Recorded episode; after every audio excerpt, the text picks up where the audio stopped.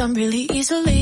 You found a new girl and it only took a couple weeks. Remember when you said that you wanted to give me the world? Good for you, I guess that you've been working on yourself. I guess the therapist I found for you should really help. Now you can be a better man for your brand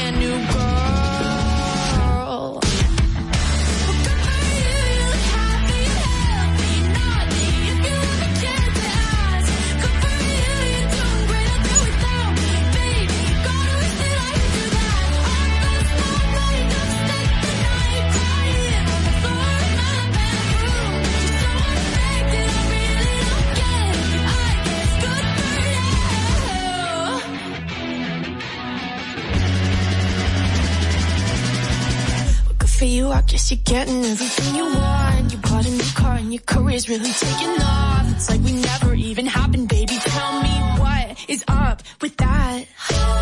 And good for you, it's like you never even met me. Remember when you swore to God I was the only person who ever got you? Well, screw that, screw you.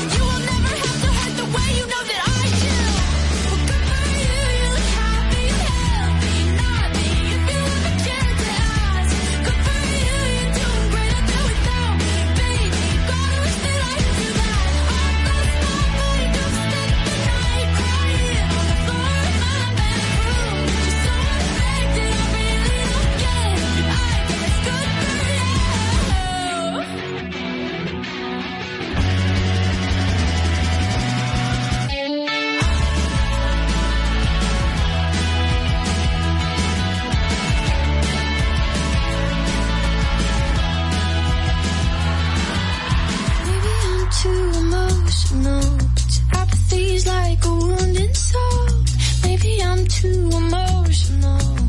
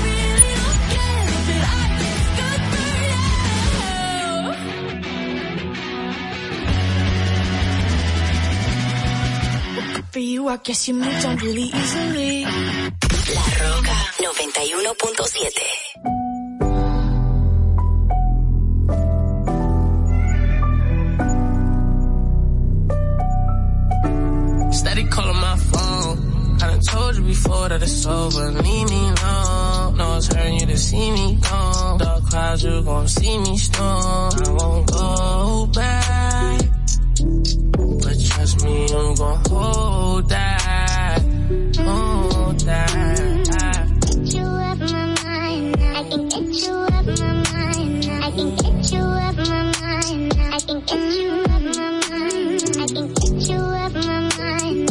Get you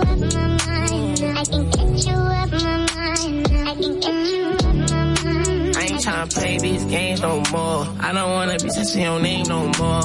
I ain't tryna feel this pain no more. And I'm sorry if my feelings ain't the same no more. Used to be my homie, you ain't gang no more.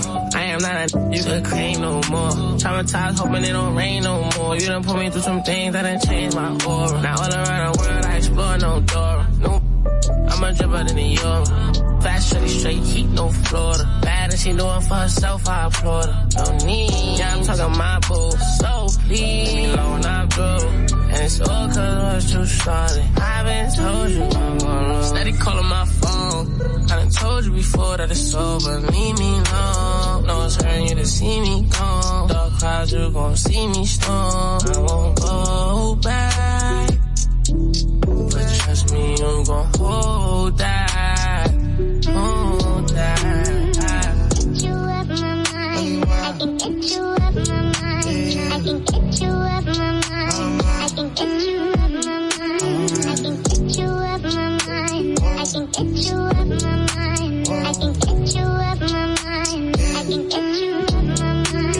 Ain't tryna play no games, my love. I'm one of a kind, couldn't fake my love. Earthquake makes some shake, my love. Most them can't even relate, my love. Used to be gang, oh now you're not gang. Used to have fun, oh now you got shame. Used to catch flights, but now I'm not playing. Play on words, you love it when it's same. I ain't tryna play your game no more.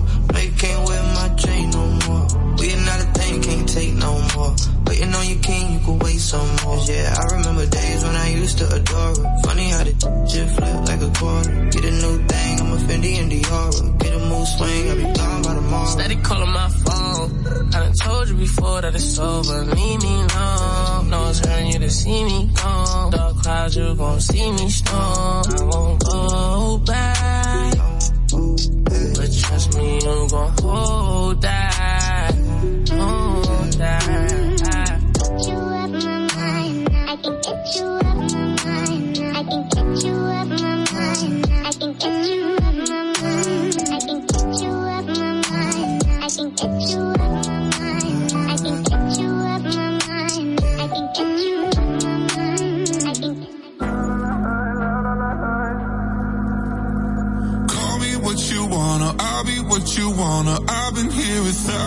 Times. Eh, eh, hey, hey, falling for another, I don't even bother. I could do it all my life. So tell me if you wanna, cause I got this feeling. I wanna hear you say it, cause I can't believe it. With every touch of you, it's like I've started dreaming. Guess heaven's not that far away. And I'll be singing la la la la la la la la. You're breaking me la la la la la la la la. You're breaking me la la la la la la la la. You're breaking me la la la la la la la la. I'm just right here dancing around to the rhythm, the rhythm that you play when you're breaking my heart. You know that I can't get you out of. Yeah, right from the start, you played with my heart, and I'll be singing la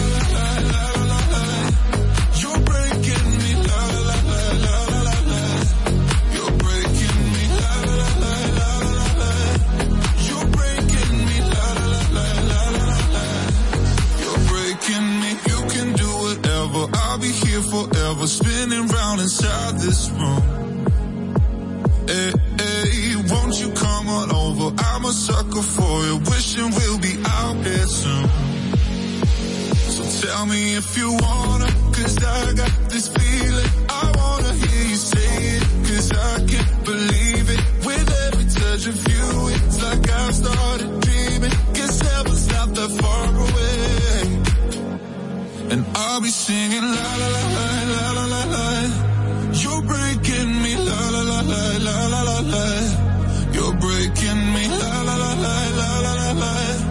You're breaking me. I'm just right here dancing around to the rhythm, the rhythm that you play when you're breaking my heart. You know that I can't get you out of system. Yeah, right from the start, you play with my heart, I'll be singing loud.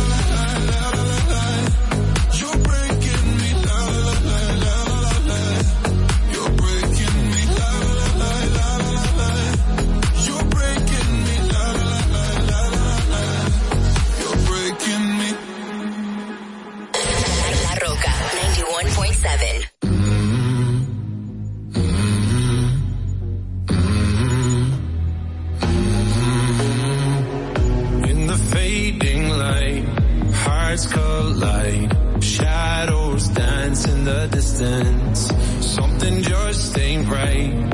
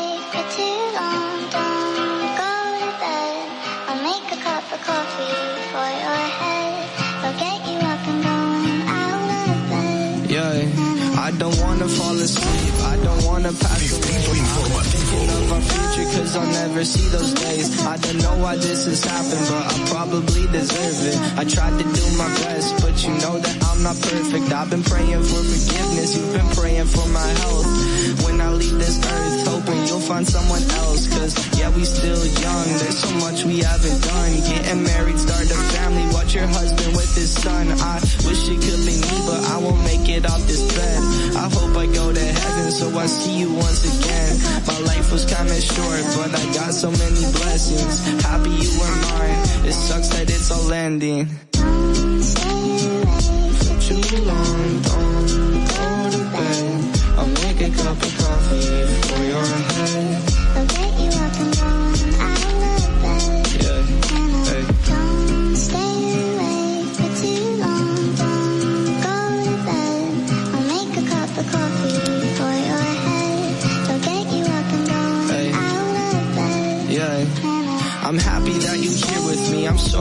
I gear up. When me and you were younger, you would always make me cheer up. Taking goofy videos and walking through the park. You would jump into my arms every time you heard a bark. Cuddle in your sheets, sang me sound asleep, and sneak out through your kitchen at exactly 103. Sundays went to church, and Mondays watched a movie. Soon you'll be alone, sorry that you have to lose me. Too long,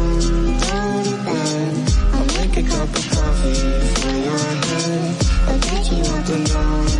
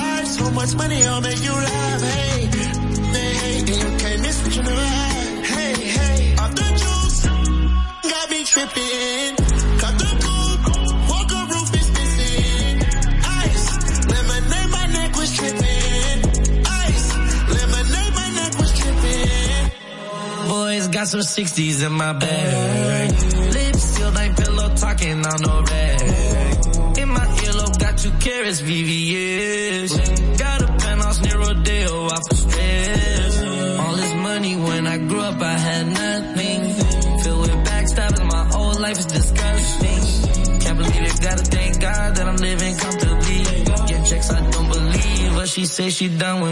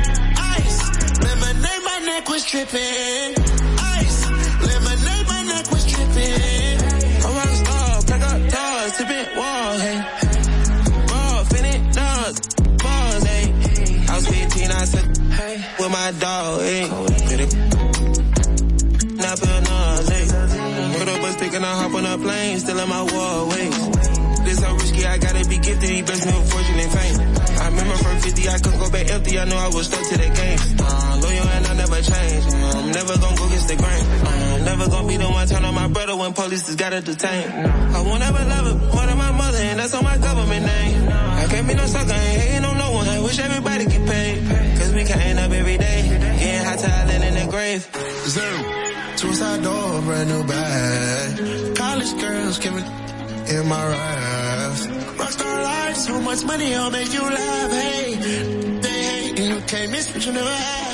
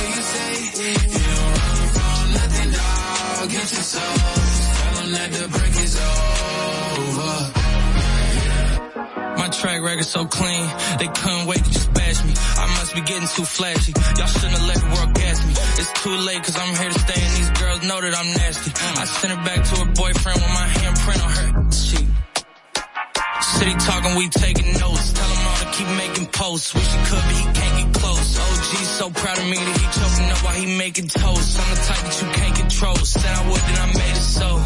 I don't clear up rumors. Ay, where's y'all sense of humor? Ay, I'm done making jokes cause they got old like baby boomers. Turn my haters to consumers. I make vets feel like they juniors.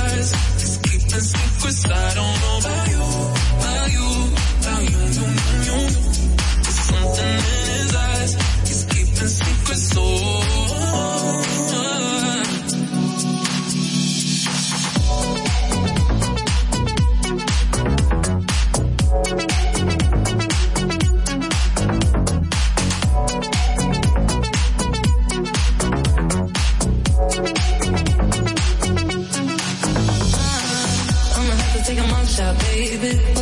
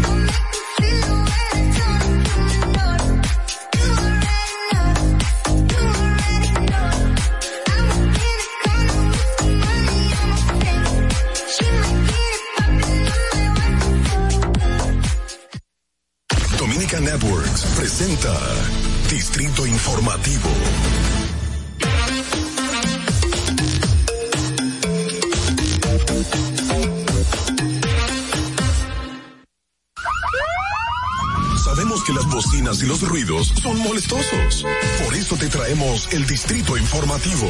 Tus mañanas ahora serán más frescas e informadas con el equipo de profesionales más completo de la República Dominicana. Distrito Informativo, de lunes a viernes de 7 a 9 de la mañana por La Roca 917 FM, Vega TV y Dominica Networks.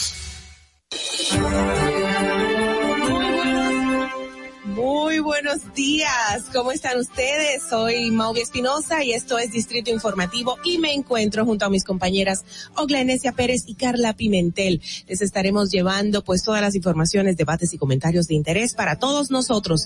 Estamos de lunes a viernes de 7 a 9 de la mañana a través de La Roca 917. Si vas en tu vehículo llegamos hasta el norte hasta Villa Altagracia, por el sur hasta San Cristóbal y en el este hasta San Pedro de Macorís. Además pueden vernos en vivo en nuestro canal de YouTube como Distrito Informativo. Síganos en las redes sociales, Twitter e Instagram como arroba Distrito Informativo RD.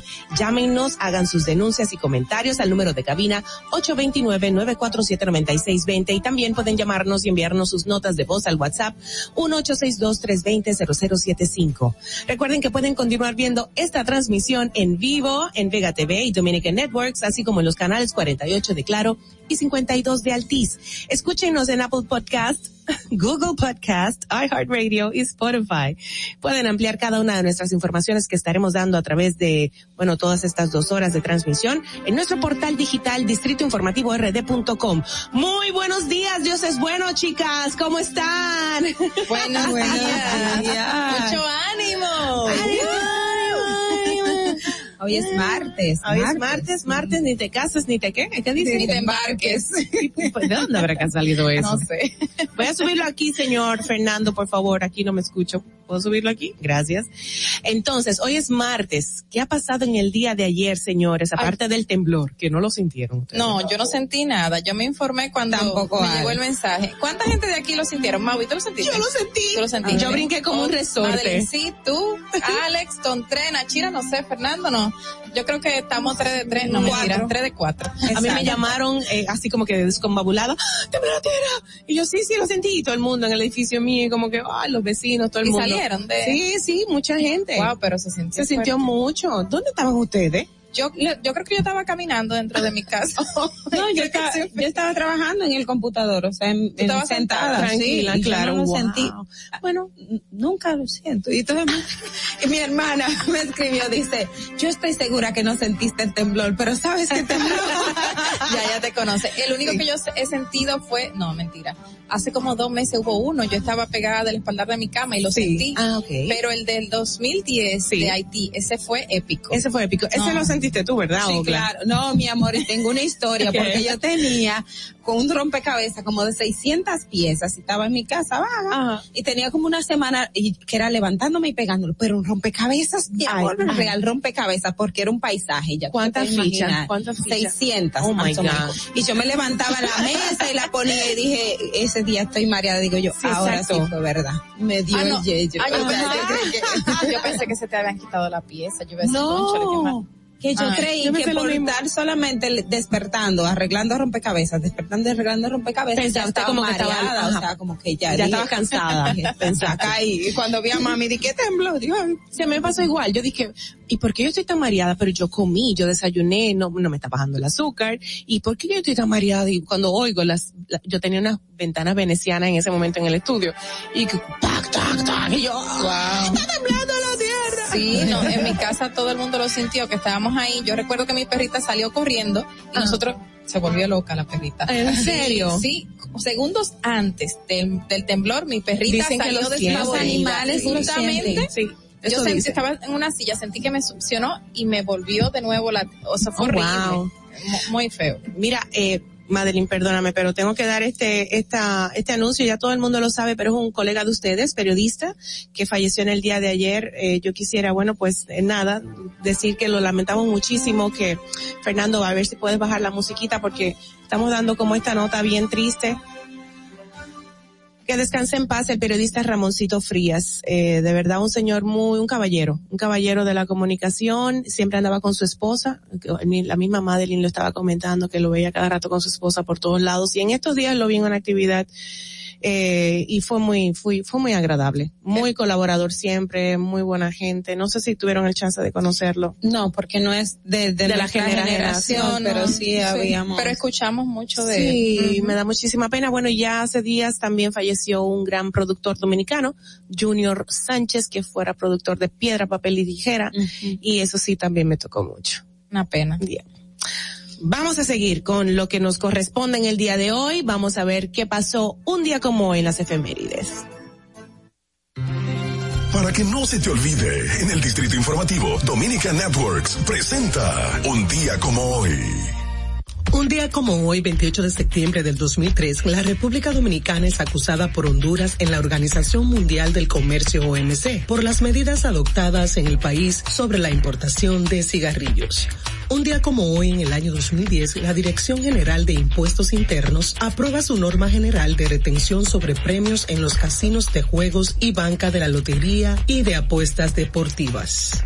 Un día como hoy, en el año 2015, el Tribunal Constitucional determina que no se ajusta a la Constitución Dominicana el acuerdo sobre el estatus del personal norteamericano en República Dominicana, suscrito por el país en Estados Unidos el 20 de enero de este año. Un día como hoy, en el año 2018, tras más de una semana detenido en la cárcel del Palacio de Justicia de Ciudad Nueva, las autoridades trasladan al Centro de Corrección y Rehabilitación de Najayo Hombres al comunicador Pablo Ross, acusado por la Fiscalía de Incesto contra una hijastra. Para que no se olvide, en Distrito Informativo te lo recordamos, un día como hoy.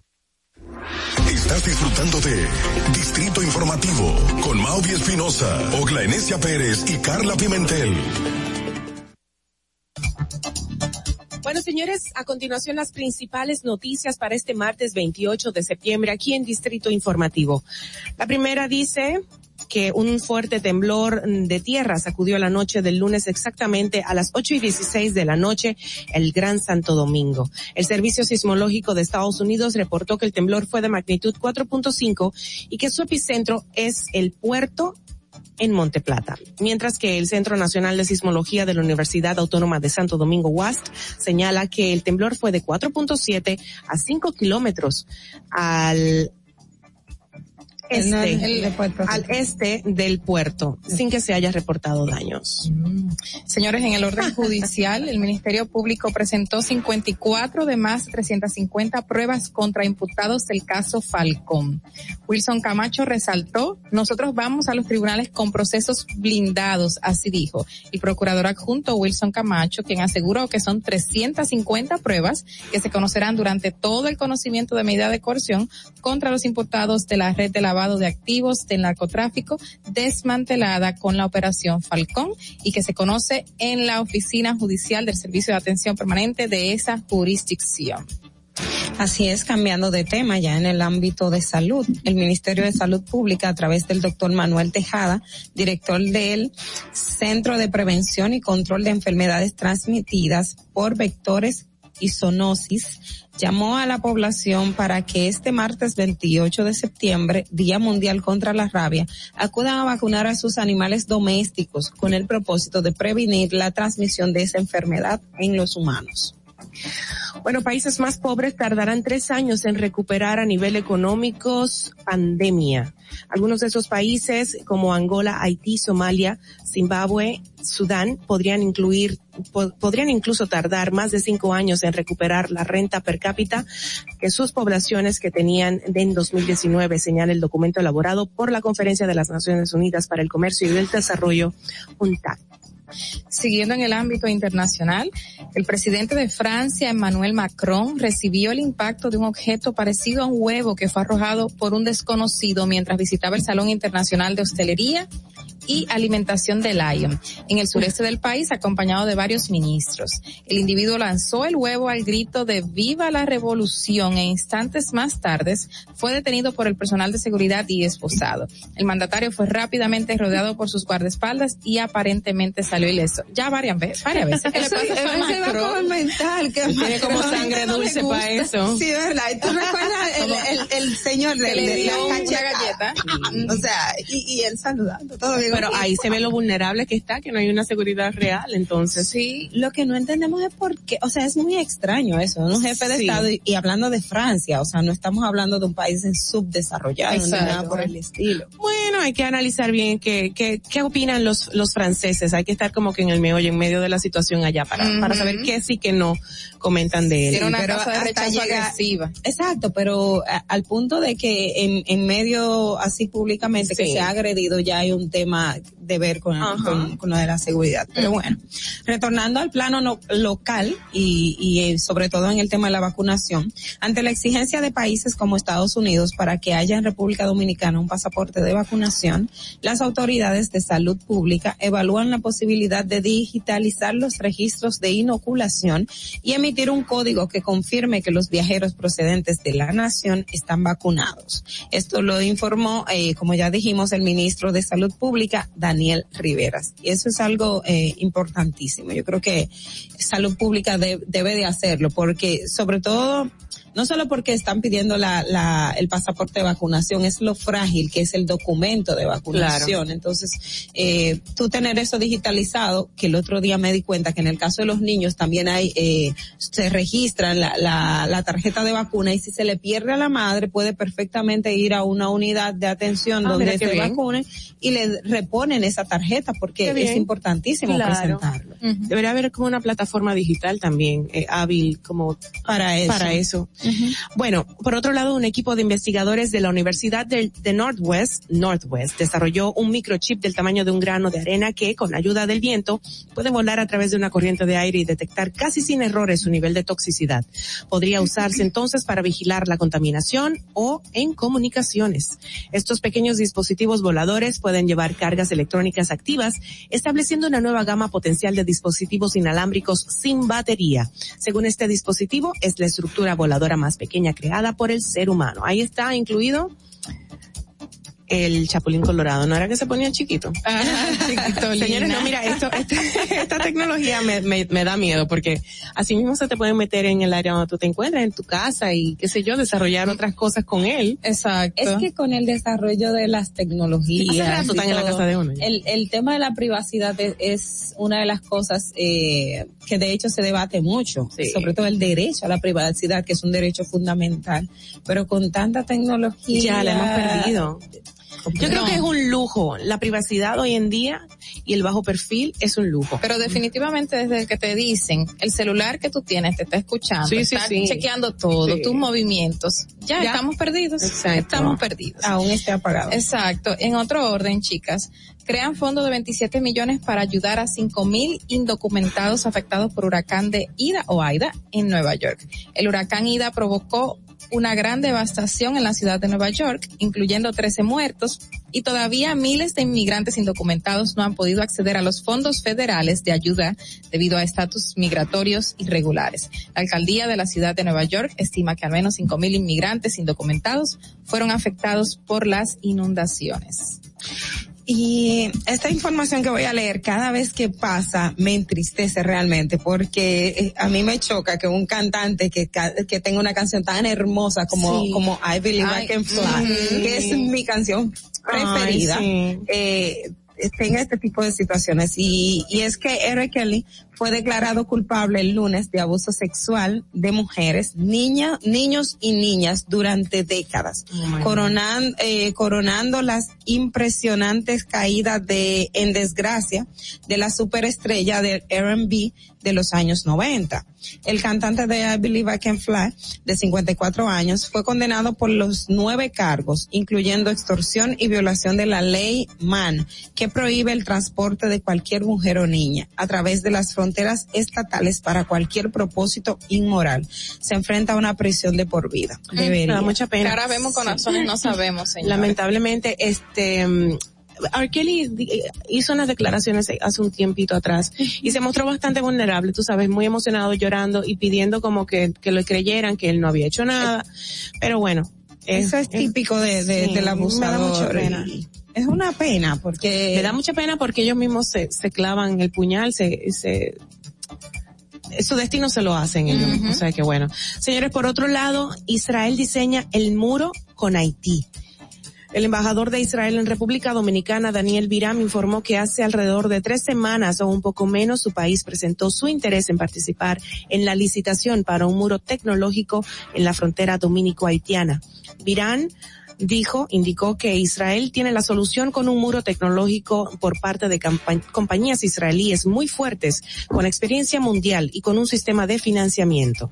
Cito, queremos ser parte, aseguró Virán, agregando que hay que entender que la mayoría de inversión quedará en el país y las compañías que trabajarán en el proyecto serán dominicanas, aunque la tecnología será israelí. Eh, esta noticia, señores, esta que voy a leer ahora, me parece muy buena, porque yo creo que desde el 2010 no se hace un censo.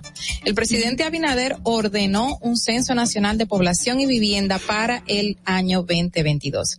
El presidente Luis Abinader declaró de interés nacional la preparación, organización, levantamiento, procesamiento y difusión del décimo censo nacional de población y vivienda, cuyo propósito es la actualización de los datos de la población dominicana y que sirva de base para la creación de políticas públicas que contribuyan con la mejora de la calidad de vida de los dominicanos. Bueno, el, el censo estaba, eh, eso es, es- eso está establecido por ley, que cada 10 Claro. años se debe hacer censo. Lo que pasa es que con el tema de la pandemia no se pudo hacer en el año 2020, que es el año que correspondía a hacer el, el censo Sí. de población y vivienda. Y tanto que ha crecido la población en ese tiempo, dominicana y con extranjeros, o sea, hemos crecido bastante y no tenemos realmente un registro per se de cuántas personas estamos en el país. Entonces eso es muy importante. Bueno, hasta aquí Eh, llegamos. Sí, no, nos falta la de ONAMED, la Ah. Oficina Nacional de Meteorología, indica que este martes y el miércoles la eh, in- informa de la presencia de una vaguada en horas de la tarde, nublado con aguaceros o lluvascos que pueden ser moderados con tormentas eléctricas y ráfagas de vientos en puntos eh, como en el norte, noreste, sureste, suroeste, la cordillera central y la zona fronteriza y menos frecuente en el Gran Santo Domingo. En- ahí dicen todos los lados menos en Santo Domingo. Exacto.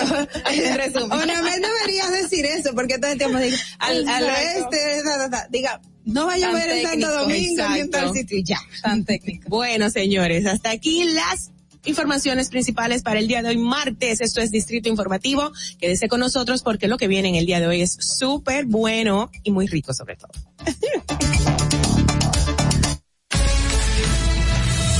Este es un avance informativo de la Voz de América. Desde Washington les informa Henry Llanos. La administración Biden tomó medidas el lunes para salvar el programa de acción diferida para los llegados en la infancia que protege de la deportación a cientos de miles de inmigrantes indocumentados traídos a Estados Unidos cuando eran niños y anunció una regla para tutelar a sus beneficiarios. El gobierno propuso una regla que intenta satisfacer las inquietudes de un tribunal de Texas que declaró en julio ilegal el programa de la era del presidente Obama y suspendió la capacidad de los beneficiarios de solicitar protecciones.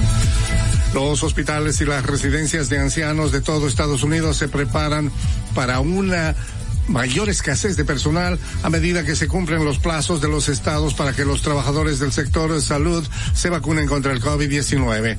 Algunos ultimátums expiran esta semana en estados como Nueva York, California, Rhode Island y Connecticut y se teme que algunos empleados renuncien o se dejen despedir o suspender antes que vacunarse. A continuación, un mensaje de servicio público de la voz de América. Para evitar la propagación del coronavirus en casa, recuerde que solo toma unos minutos limpiar las superficies que más toca en su vivienda, manijas de las puertas, interruptores de la luz, lugares donde come, control remoto, entre otros. Esto por lo menos una vez al día.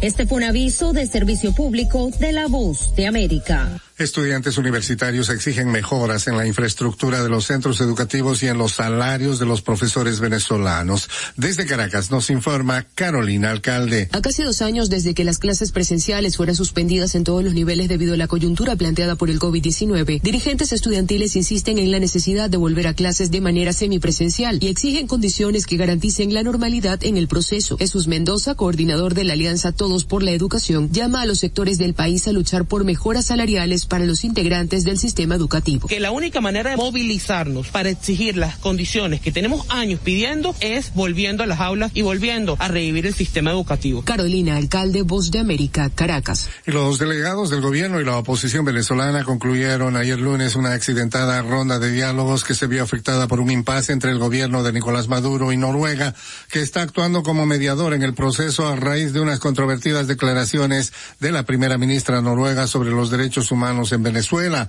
Al final del encuentro, las partes acordaron iniciar los contactos con actores políticos y sociales nacionales y extranjeros para constituir un mecanismo de consulta y participación dentro del proceso, según dijo el jefe del equipo facilitador de Noruega, Dag Nylander, al leer el texto del comunicado conjunto. Este fue un avance informativo de La Voz de América.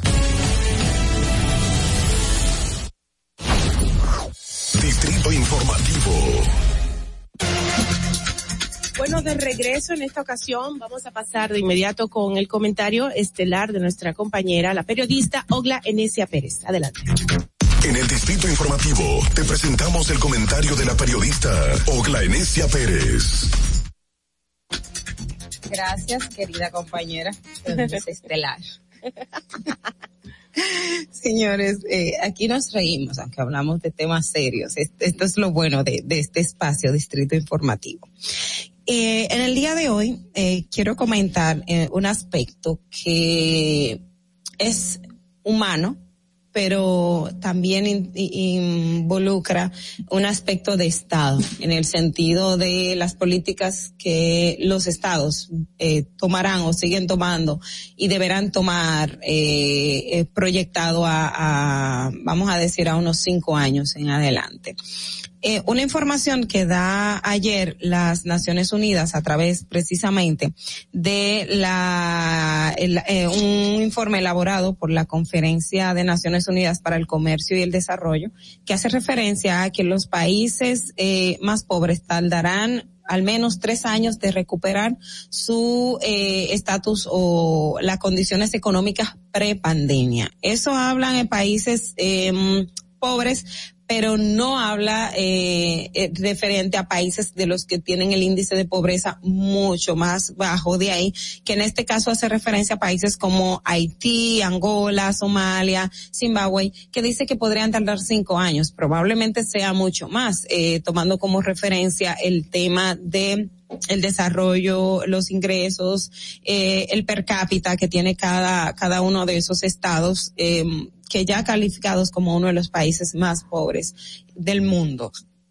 Y digo que es un tema importante porque si nosotros eh, echamos un poco la mirada hacia atrás y, y todo esto tiene que ver mucho con el tema de los desplazamientos y los migrantes que van de un país a otro. Recordamos en República Dominicana después del terremoto de 2010 en Haití, por toda la crisis que se creó, la avalancha de haitianos que llegaron a República Dominicana precisamente por el tema de la crisis que se estaba viviendo en ese país. Si vemos el año, por ejemplo, el 2020, 2019, 2020, nos vamos a Europa y vamos a ver un tema de la crisis de migrantes que hubo en Europa, migrantes procedentes de países de, de África y otros estados que eh, por diferentes vías y sobre todo habían imágenes, recuerdo niños eh, muertos a la orilla de la playa, los océanos, cómo, cómo ah, estaban los cadáveres, las personas que, que rescataban. De hecho, el año 2020, si mal no recuerdo,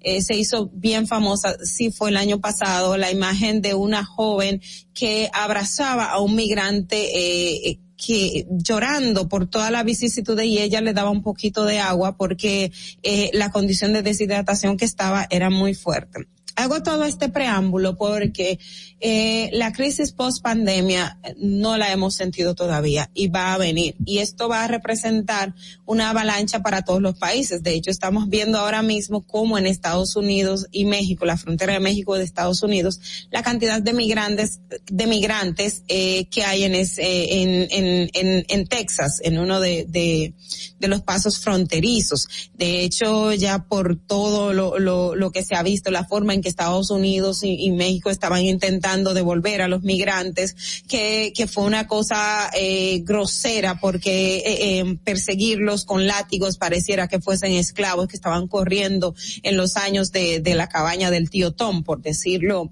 en, en eh, un sentido para que se entienda eh, mejor. Eh, todo esto eh, debe llamar un poco más a la reflexión, no solo de países como República Dominicana, sino a todos los que conforman eh, Naciones Unidas. Y yo siempre, ustedes van a escuchar que, diga eh, el sistema de Naciones Unidas porque yo soy eh, muy creyente de que soluciones independientes no se van a lograr a largo plazo y no van a ser efectivas. Yo soy más pro de que haya una sinergia, de que haya trabajo conjunto y se puedan encontrar soluciones. Y en este caso, eh, este informe que presenta Naciones Unidas sobre el tema de los países eh, que, que van a tener su recuperación pre-pandemia, al menos tres años para los países pobres. Yo creo que podría ser un poco más, aunque República Dominicana eh, pre-pandemia ha tenido un desarrollo económico muy bueno por encima de los países de América Latina y eso es, eh, aunque no se evidenció, que es una de las críticas que, se ha, que siempre han salido en los informes de desarrollo humano, no se evidencia el, el, la distribución equitativa de los recursos, ha sido un país que ha salido eh, adelante. Sin embargo, esto con relación a la crisis que, que económica que, que, que surge y que hay en, en en el mundo eh, implicará que los estados tomen medidas muy serias, no solamente en, cuidando su territorio, pero también que sean esfuerzos aunados para ver cómo vamos a salir, porque es indiscutible que las personas que viven en países más pobres van a emigrar a donde haya mejores condiciones de vida. República Dominicana debe estar preparado, los países de Europa deben estar preparados, todos los países cuyo per cápita está por encima y está bien posicionado en los niveles de desarrollo, tienen que estar preparados porque va a haber un tema de avalancha de quienes buscando mejoría en sus condiciones de vida, entonces van a ir para allá. Yo creo que este informe es sumamente importante, las autoridades deben ponerle el ojo en esto y procurar que el, la respuesta no sean unilaterales, sino que sean eh, respuestas unificadas a través de los distintos países. Fernando. Distrito Informativo. Gracias, Ogla, por ese magnífico comentario como siempre. Pasamos de inmediato con nuestra otra compañera, la periodista Carla Pimentel. En el Distrito Informativo te presentamos el comentario de la periodista Carla Pimentel. Bueno, eh, en estos días han aparecido muchísimos titulares informando de cientos de niños del sector de escuelas públicas que no han podido ingresar a las aulas debido a la situación en que se encuentran sus escuelas en sus respectivos sectores. Eh, sabemos que la situación de las escuelas nunca ha sido buena. Infraestructura, eh, butacas y todos los utensilios que, que ellas necesitan para que los niños puedan ir a acudir a recibir una educación de calidad en el sector público.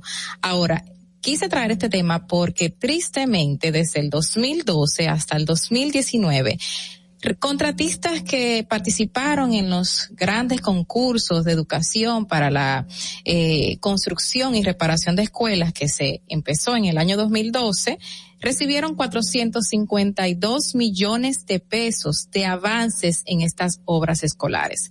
452 millones de pesos. ¿En cuántas escuelas? En más de 20 y pico de escuelas que no se construyeron que no tenían terreno, que no llegaron ni siquiera a tener una zapata y que no se sabe dónde están esos 452 millones de pesos que se invirtieron en estos planteles escolares que no vemos ni la sombra, ni siquiera un espacio, una enramada donde los niños de esos sectores puedan ir a acudir a recibir clases. Y se está viendo a largo plazo, o sea, ahora en el 2021, esa situación que hemos vivido desde hace más o menos 10 años En las escuelas sin terreno, señores, son 15 y las escuelas con avance en planteles, o sea, que se le dio dinero y si acaso se tiró una o, cuantra- una o dos paredes, son 28. 28. Cinco en Santiago, dos en La Vega, una en Bonao, una en Yamasá, una en Higüey, tres en Santo Domingo Norte, una en el Distrito Nacional y una en Los Alcarrizos. Son las 15 que no tienen terreno y que todavía se están en espera, a pesar de haber recibido avances millonarios. Eh, para colmo, también hay 22 estancias infantiles para las cuales se entregó 194 millones de pesos. De 34 que no se iniciaron ni siquiera. O sea, para colmo, se contrataron 34, 22 estancias infantiles, se entregaron 194 millones de pesos y las demás ni siquiera se entregó, o sea, la pared, la primera pared, que esa es otra situación. Cientos de madres que están esperando llevar a sus hijos a esas estancias infantiles porque tienen que ir a trabajar. Y son los lugares que nos habilita el Estado para que nosotros, con un costo mínimo o sin costo, podamos tener a los niños de 8 de la mañana a 5 de la tarde. Porque tenemos que ir a trabajar. Madres que trabajan en casa de familia, madres que trabajan en bancas, madres que trabajan en donde sea, en el sector público donde puedan para llevarle comida a sus hijos que no tienen donde dejarlos.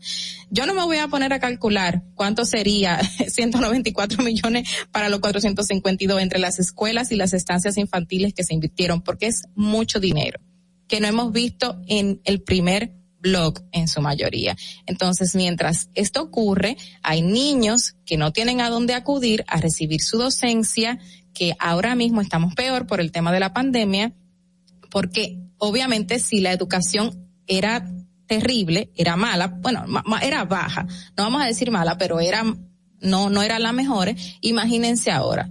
Entonces, niños que no pueden ir a las escuelas, madres que no tienen de- dónde dejar a sus niños, que no pueden entrar a las escuelas, porque es a partir de los cinco años en el sector público, madres que no tienen dónde pagar un cuido, y este sector es el que le habilita un espacio para dejar a sus niños protegidos, donde si acaso le pueden enseñar un poquito de educación temprana, porque hay algunas personas preparadas que están aquí en estas estancias infantiles, pero no tienen espacios.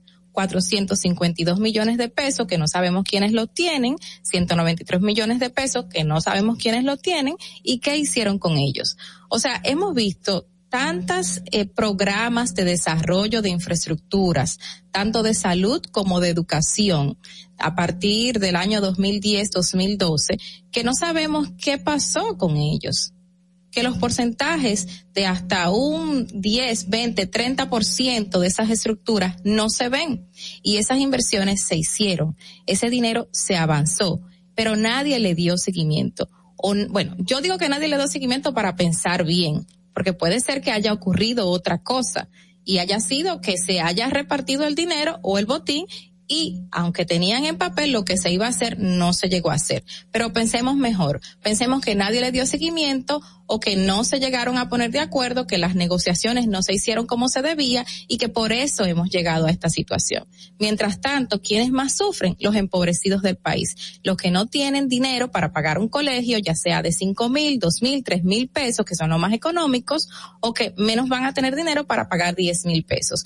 Mientras sus niños que viven en los alcarrizos tienen que ir a otro lugar, a otro sector, para recibir una docencia, también poniéndose en peligro cuando pudo haber habido un terreno donde pudo haberse construido una escuela, donde habían los recursos económicos y no se hicieron.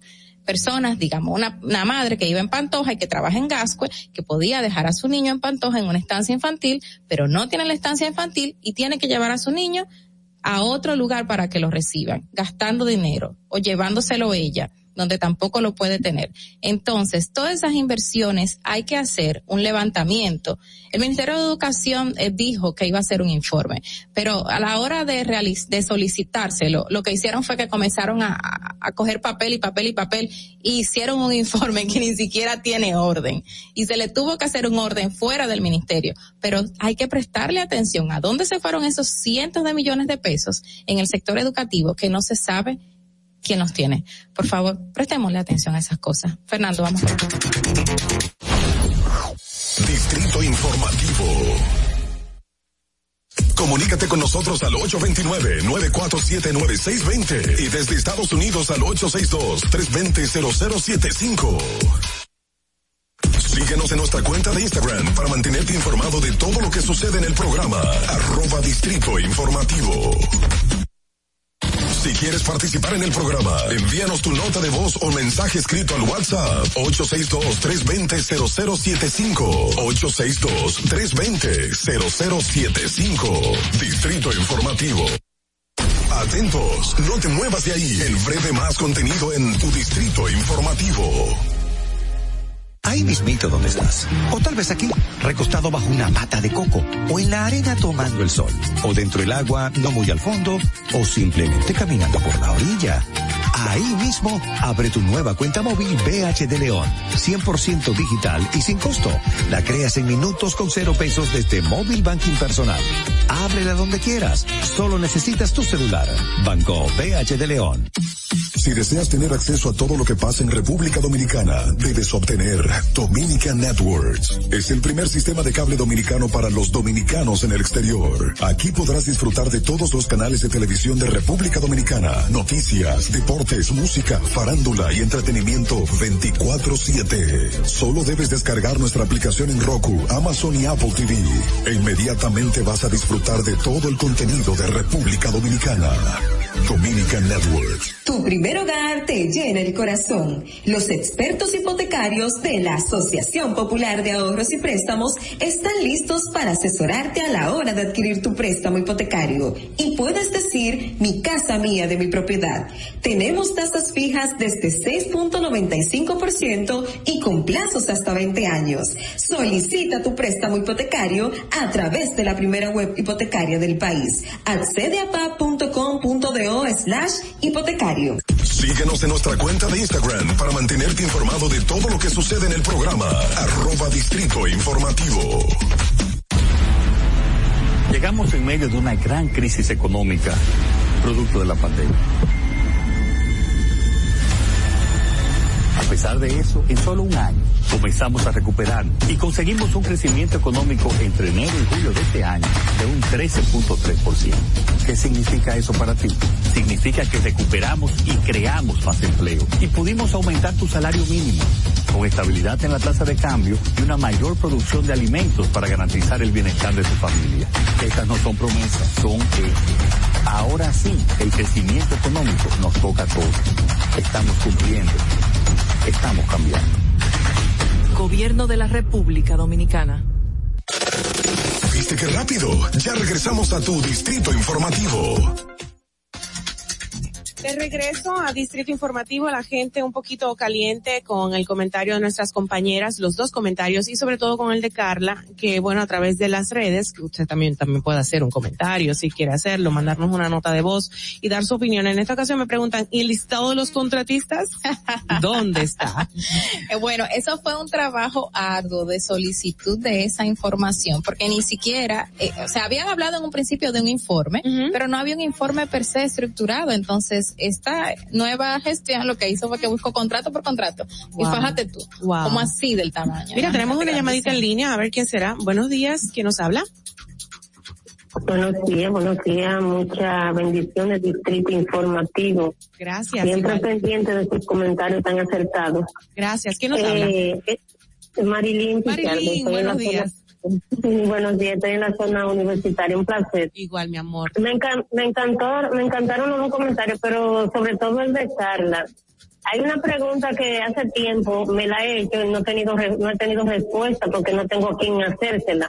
Ujú, ¿Cuál es la pregunta? Eh, cua- cuando propiciaban el 4% para educación, la máxima autoridad que era el presidente no pidió un anteproyectico detallando qué se iba a hacer con todo ese dinero, qué se iba a mejorar, qué se iba a arreglar, porque mira, he visitado el ministerio en, para algunos asuntos personales y mira, todo está marchando, bueno, peor, porque por lo menos hay instituciones que, que tienen un, un presupuesto bueno, pero se justifica para lo que se ven los resultados, como la Junta Central con, con, con toda la, la, la, la atrocidades que ellos cometieron con los usuarios, con una letra, con esto, pero ya eso está muy bien y avanza muy rápido, pero educación nada que ver y siempre queja y siempre queja con un gobierno, con el otro y con el otro. Y entonces, un problema. Gracias, Marilyn, gracias de verdad por ese por ese desahogo, por esa queja muy válida, corazón. Bueno, cuando el 4% eh, se sabía en qué se iba a destinar eh, Claro. el presupuesto y hubo muchas quejas de que la mayoría se estaba destinando a construcciones de escuelas y nómina, pero obviamente el Ministerio de Educación en cuanto a los maestros necesitaba un aumento salarial y yo no justifico que todo se vaya en nómina porque no debe ser así en ninguna institución, pero era válido ese aumento para los maestros que ganaban muy poco dinero en ese entonces. Lo que pasa es que el tema de nómina y, y en toda institución la nómina absorbe muchísimo Sí. dinero porque necesitas un personal y un recurso humano que eso debe de estar contemplado. Lo que pasó con el tema del 4% no fue solamente el tema de nómina, es que más se destinó a construcción de, de, de escuelas y pagar construcción de escuela y escuela y escuela, que incluso el tema de los estudios geológicos que se hicieron en algunos lugares eh, contempla que no están construidos en espacios Increíble, aptos para Dios esto. mío. Recordamos algunas escuelas Sí. que se derribaron cuando un tema de sismo. Entonces, fue mucho en construir aulas, pero todo el dinero se fue ahí. Fue No bueno, para el sistema per se no, o sea, para los profesores, para implementar se nuevas tecnologías. la capacitación Sí. de docentes, porque Ah, también hay que decirlo, lo bueno hay que decirlo, los maestros en estos años han recibido una, una buena formación, han tenido facilidades, de hecho conozco bueno. muchísimas que hicieron maestrías, han hecho especialidades, porque bueno. se le ha hecho esa facilidad a través de, lo, de, de los distintos organismos, pero sí, falta más transparencia, falta mejor planificación en lo que respecta al 4% de... No, y, y también el tema de las, ca- de las capacitaciones. Me gustó mucho en ese momento que muchos maestros recibieron formación en cuanto a tecnología e informática, que no tenían conocimiento del manejo de computadoras y se dotaron a muchos profesores eh, de, de computadoras. A lo mejor la vida útil no fue la máxima de cada una porque muchas se dañaron en el camino y demás, pero aprendieron informática que es algo esencial para, para un maestro, aunque no lo use en el aula co- completamente. ¿Tú tenías algo que comentarme, Sí, eh, precisamente en el, no en el tema de educación, pero sí tiene que ver con recursos, que fue en anoche, el, se realizó un consejo de, de ministros, Sí. eh, donde estuvo el presidente de la República encabezándolo, lógicamente, donde se habló o se presentó lo que sería el presupuesto del año 2022. Recordamos que la ley establece plazos para esto y está presupuestado que para el año 2022 el, el Estado eh, será de un billón 46 mil 280 millones eh, de pesos. O sea, Eh, el presupuesto para el 2022 asciende a un billón 46 millones de pesos. ¡Wow! Ajá, Wow. exacto, ese es el, el, el del Estado. Ajá. Se proyecta que también tendrá un déficit de un 3%, los veo muy optimistas, eh, pero así, así ha sido, así ha sido el, este gobierno ha sido, yo de verdad que aplaudo muchísimo la- el optimismo del presidente Abinader Sí. y eso es bueno Pero porque Él tiene que transmitir sí. eso al pueblo Y tú no ves la cantidad de videos que salen siempre, sé positivo, sé Sí. positivo, porque tú atraes lo positivo Claro. siendo positivo. Bueno, Entonces, acuérdense que venimos de una pandemia. Exacto. O sea, él tiene que fuerte. fungir como líder de la, del, del, de la Claro, nación. claro. Mantener a todo el mundo en alta. Precisamente, pero eh, eh, algo que sí tengo entendido, o es lo que por lo menos los economistas hablan, y ellos lo, lo decían en, en este año, que este déficit es amparado eh, para la recuperación en pandemia. No estamos hablándolo en comparación de 2019. De otros años, no, claro. No Pues ser. entonces, eh, mira, el déficit es muy... ¿Cuánto ha sido en los años? de la- de- Exacto. del ¿Cuánto ha tema sido de en los pandemia? años anteriores? Te- Tengo que buscarlo, no, no tengo el dato aquí a mano y, y de hablarla así sería hablar Yo- con a- desconocimiento.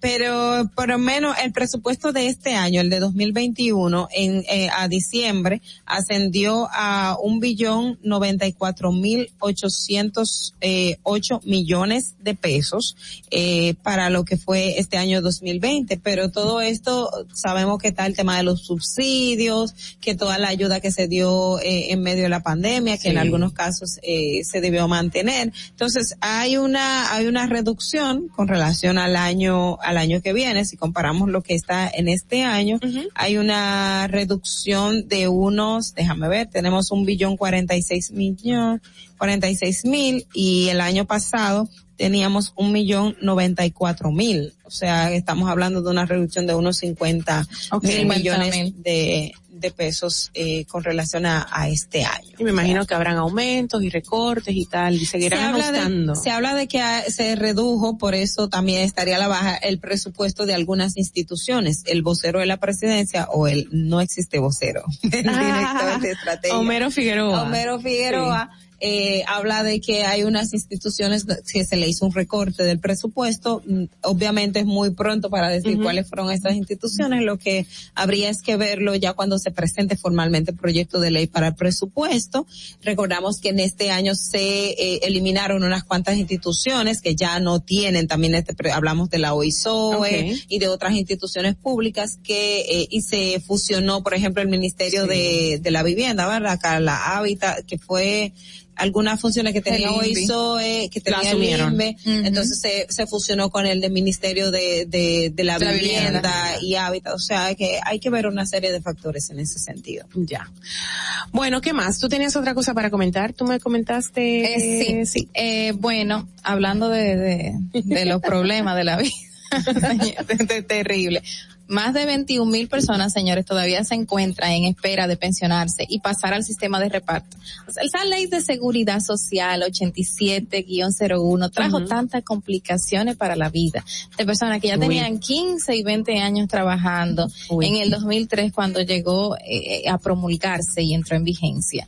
Y eso ha venido arrastrando tantos líos y personas todavía que desconocían que estaban en fondos de pensiones privadas, gente que creía que estaba cotizando en el Estado y que iba a recibir su pensión de un 80% de su salario. Y todavía hay 21 mil personas que han, bueno, de 27 mil que acudieron a la DIDA a solicitar la pensión, 21 mil, porque nada más se les, se les resolvió a 6 mil y pico de personas, 21 mil están en la espera de que, de que les sean recibidos nuevamente, nueva vez en el sistema de reparto. Entonces, uno se pone a pensar cuánta gente con problemas, que tiene que gastar 30 mil, 35 mil pesos en medicamentos, que no se quiere pensionar con un fondo de pensiones porque van a recibir 10 mil pesos que no le dan ni para la mitad. una Ya chilata. Exacto. Eh, pero tú sabes que el problema ahí no es, no es exactamente la ley.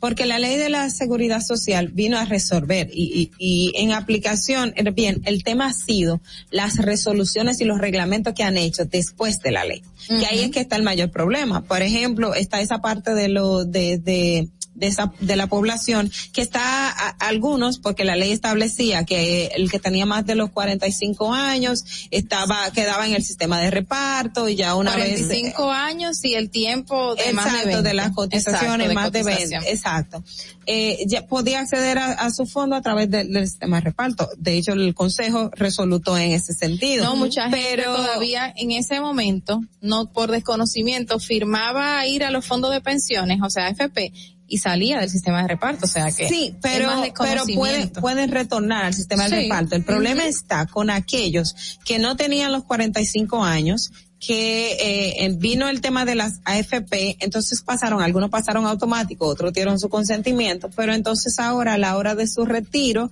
no les está- no se les está reconociendo esos años que tenían en el sistema de reparto, pero los fondos que tienen ahora mismo no son suficientes para retirarse a través de las AFP.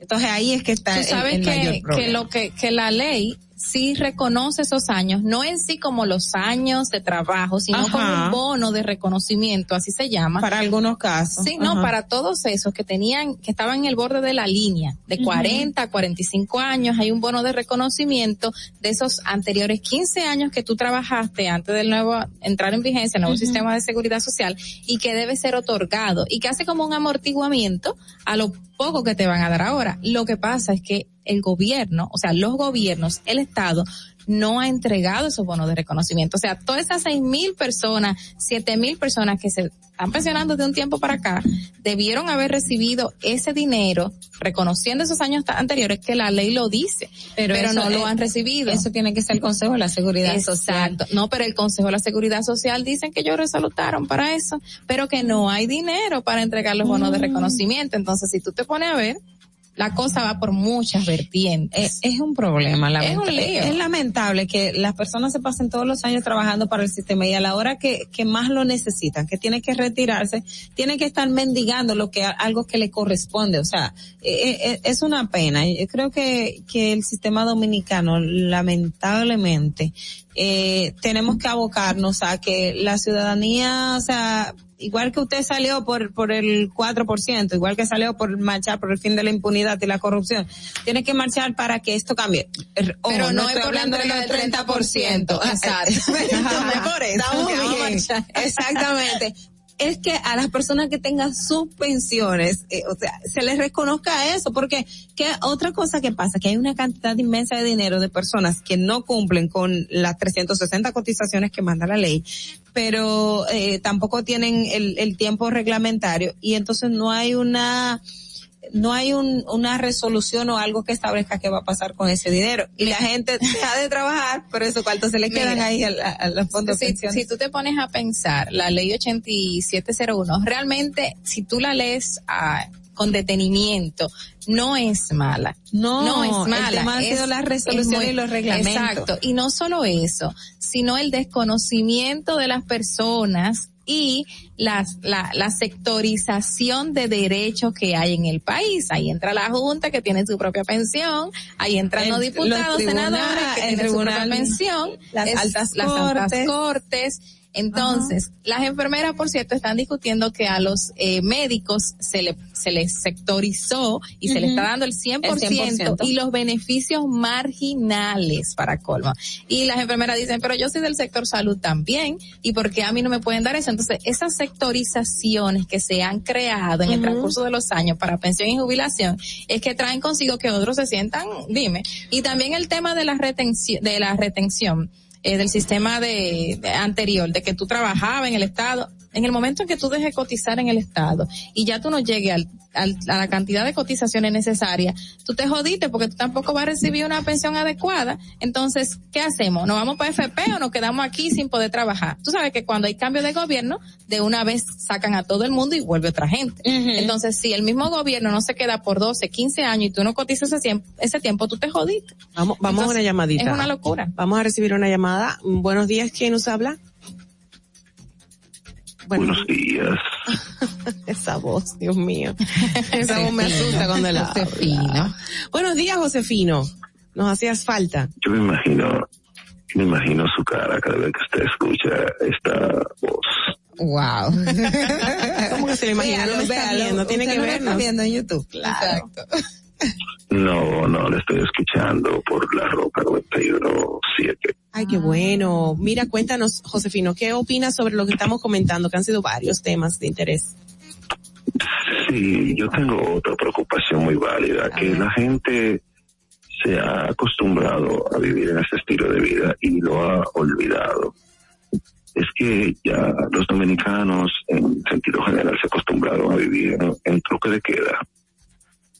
Eh, yo tengo entendido, tengo entendido que solo hay, eh, eh, solo está libre de toque de queda la provincia de Altagracia, el distrito y, y eh, la provincia Independencia, me parece, que ahí, imagínate, viven 37 personas, eso no importa. Pero la provincia, por ejemplo, Santo Domingo, no vive en este, 37, yo soy de allá, Josefino, tampoco así. Bueno, bueno, bueno, con usted eran 38, pero ya eran 37. Sí, sí, pero... Entonces, eh, básicamente, eh, no sé, como que no escucho a nadie protestar por eso, pero, por ejemplo, tengo familiares en Santiago que ya a las 11 de la noche tienen que estar en su casa y, y como que se acostumbraron a eso. Ustedes no notan eso. Estamos en la provincia del distrito, como usted dice, la provincia no el distrito, y no, no podemos No sentir ese, no No. toque de queda y no podemos sentir ese parecer de la gente. Yo estaba Gracias, en el... Josefino. gracias, Josefino. Pero cerró, cerró. Ah, ok. No, yo estaba en el sur en el fin de semana precisamente y, y, y recuerdo porque estábamos en el cumpleaños de mi papá y ya estaba, ¿qué tal? ¿De qué la hora? Porque fuimos a hacerle la sorpresa Sí, a sí. papi. Y, y una de las cosas que decía mi hermano que se tenía que ir, decía, recuerden que aquí tenemos toque de queda, se puede circular hasta la una de la mañana, creo, pero hasta las dos.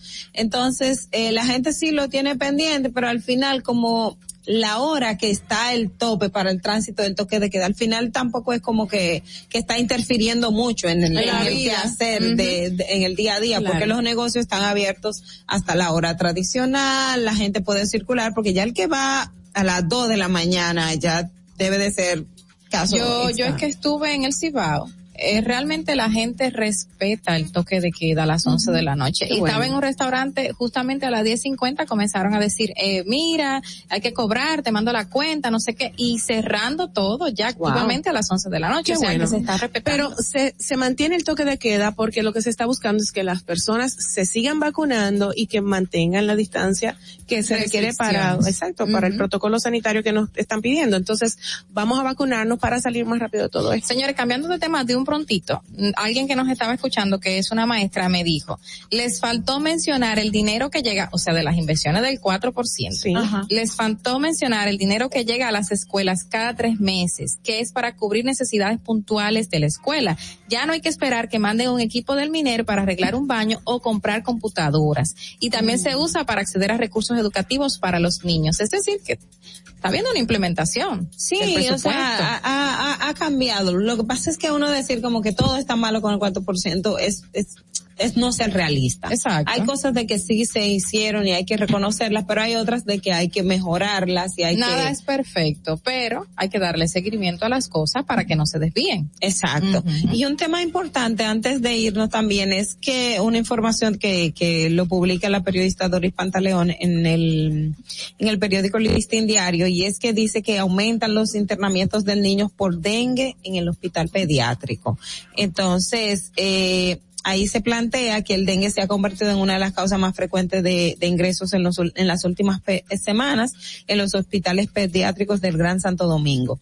Uno de ellos es el pediátrico Hugo Mendoza, que ayer registraba 15 menores de edad ingresados por la enfermedad que empieza con fiebre alta y repentina, mientras que en el Robert Reed Cabral tenían 14. Esto es, eh, es algo Wow. alarmante. Sí. El dengue es, eh, es, en- es endémico, Endémico. es una, es- se da todo el, el- el año, pero hay una, hay un ciclo que es donde están eh, los picos y los padres siempre tienen que tener en cuenta esto. Eh, hay que reiterar siempre el tema de no tener agua acumulada porque el dengue la gente cree que está en agua sucia. Usted tiene agua limpia en la casa y no la cuida, usted está teniendo un criadero Hay que- de dengue y tiene que tener mucho cuidado con eso, con el cloro, limpiarlo y todo esto. Las campañas de cloro untado y tanque tapado. Hace Chacha, pero tú eres muy niña para eso. Tú no, No, tú no- hasta el otro día estaba eso en los medios. Pero era muy buena, o sea, Sí, muy o buena sea, esa que las campaña. Mira que se ha quedado en el colectivo, claro. Sí, mira El cómo, cómo la recordamos. Ha Exacto. quedado. Señores, tenemos que hacer una pausa, pero me mandaron un chiste que, bueno, rompe un poco con lo que estábamos hablando. Me dijeron, me mandaron una caricatura exactamente. Dice, vamos a terminar con la, voy a, voy a terminar con la corrupción en dos días. Mm. La vamos a legalizar. vamos a una pausa y volvemos ya.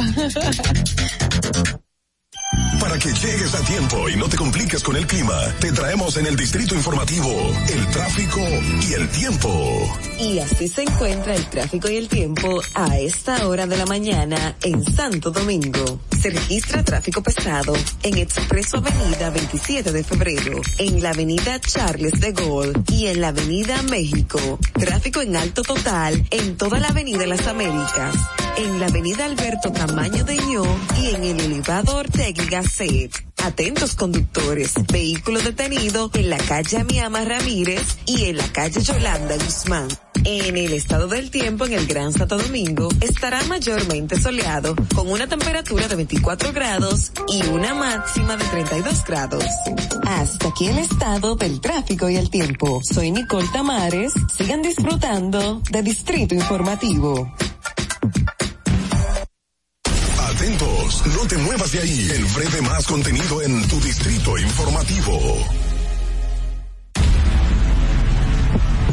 Nos encontramos sin un plan para que tus hijos iniciaran el año escolar. En solo semanas lo creamos. Como no podíamos llevarlos a la escuela, llevamos la escuela a tu casa y salvamos su año escolar. Se redujo la brecha digital, entregando a tus hijos miles de tabletas y computadoras. Aumentamos el presupuesto de la UAS y las becas estudiantiles para que tus hijos tengan un mejor futuro. Estas no son promesas, son hechos. Ahora sí puedes crecer en tu país. Estamos cumpliendo. Estamos cambiando. Gobierno de la República Dominicana.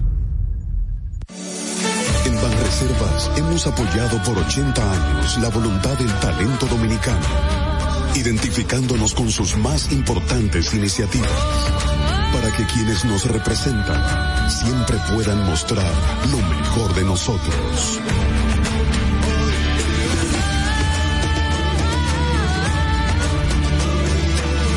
Banreservas, 80 años siendo el banco de todos los dominicanos. Si deseas tener acceso a todo lo que pasa en República Dominicana, debes obtener Dominican Networks. Es el primer sistema de cable dominicano para los dominicanos en el exterior. Aquí podrás disfrutar de todos los canales de televisión de República Dominicana, noticias, deportes, música, farándula y entretenimiento 24/7. Solo debes descargar nuestra aplicación en Roku, Amazon y Apple TV. E inmediatamente vas a disfrutar de todo el contenido de República Dominicana. Dominican Networks. La República Dominicana había perdido la confianza en nuestras instituciones. Por los dominicanos y dominicanas, esta administración ha asumido el compromiso de abrir las puertas de la transparencia, de la integridad y del control. Es por eso que la Contraloría General de la República Dominicana ha implementado nuevos controles para llevar eficiencia y garantizar la buena ejecución de los fondos públicos. Conoce más en www.contraloría.gov.do. Gobierno de la República Dominicana. Estás disfrutando de Distrito Informativo con Mauvi Espinosa, Ogla Enesia Pérez y Carla Pimentel. ¿Viste qué rápido? Ya regresamos a tu Distrito Informativo. Bueno, llegamos al momento de nuestra entrevista, nuestra primera entrevista para el día de hoy. La presentamos formalmente. Don Fernando, adelante. La hora estilar ha llegado. Por eso te traemos la entrevista del día en tu Distrito Informativo. Voy a coger aire para presentarla formalmente como se debe. No puedo dejar de leer y parar. Dice, mejor conocida como la mujer seguridad, es egresada de la UAS con una licenciatura en comunicación social, también es abogado con especialidad en derechos humanos y derecho internacional humanitario. Tiene una especialidad en relaciones internacionales y tres maestrías en temas de seguridad y de- defensa nacional, realizadas en República Dominicana, Estados Unidos y Chile. Cursó sus estudios en doctorado eh, de doctorado en el Instituto Universitario Gutiérrez Mellado de España para convertirse en la primera persona de origen dominicano que alcanza un PhD en seguridad internacional y es la primera mujer dominicana egresada del Colegio Interamericano de Defensa de la OEA en Washington DC y la única latina en llegar a ser presidente de clase en ese importante organismo académico. Sigue extensivamente eh, la hoja de vida, pero la tenemos con nosotros y es un honor recibirla aquí con nosotros, la mujer seguridad, doña Carolina Ramírez. Muy buenos días. ¿Cómo está? Gracias. Bueno, con esta presentación a esta hora Dios de la mío. mañana. Quise seguir leyendo porque cuánto, cuánto, eh, cuánto bagaje, cuánto preparación, cuánta preparación. Lo único que no te agradezco es el doña a esta hora de la mañana, imagínate. Bueno, por respeto y por nobleza. Vamos a dejarlo ahí. Yo tengo Gracias, una pregunta que, que, que va dirigido a todo ese tra- esa preparación que usted tiene. ¿Por qué dedicarse al tema seguridad? Es muy importante. ¿Por qué? Bueno, realmente yo ni siquiera sabía en qué me estaba metiendo. Alguien entendió que yo tenía competencias o aptitudes para poder desarrollarme en el área. Yo lo que quería era entrarme al tema de derechos humanos y derecho internacional humanitario.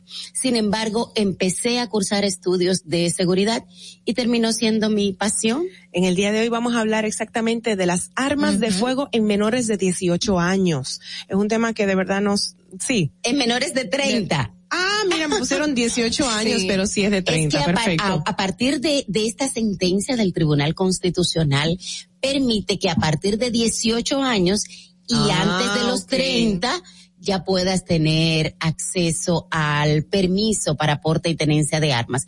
Como tú bien sabes, Mauvi, la ley establecía como 30 años el requisito mínimo para poder tener el permiso eh, Ay, no, para no tenencia sabía. de armas, No sí. sabía, wow. Entonces, el sector de seguridad privada puso un, presentó un recurso de inconstitucionalidad porque entendía que vulnera el derecho al trabajo, eh, sobre todo en el sector de seguridad privada, que el arma de fuego es una herramienta para jóvenes entre 18 y 29 años de edad. Recuerda que en República Dominicana la población dedicada a los servicios de seguridad eh, privada son unos 29 mil hombres y mujeres. Sin embargo, de manera formal, sin embargo, prestan servicios eh, de seguridad en el país unos 99 per- 99 mil personas.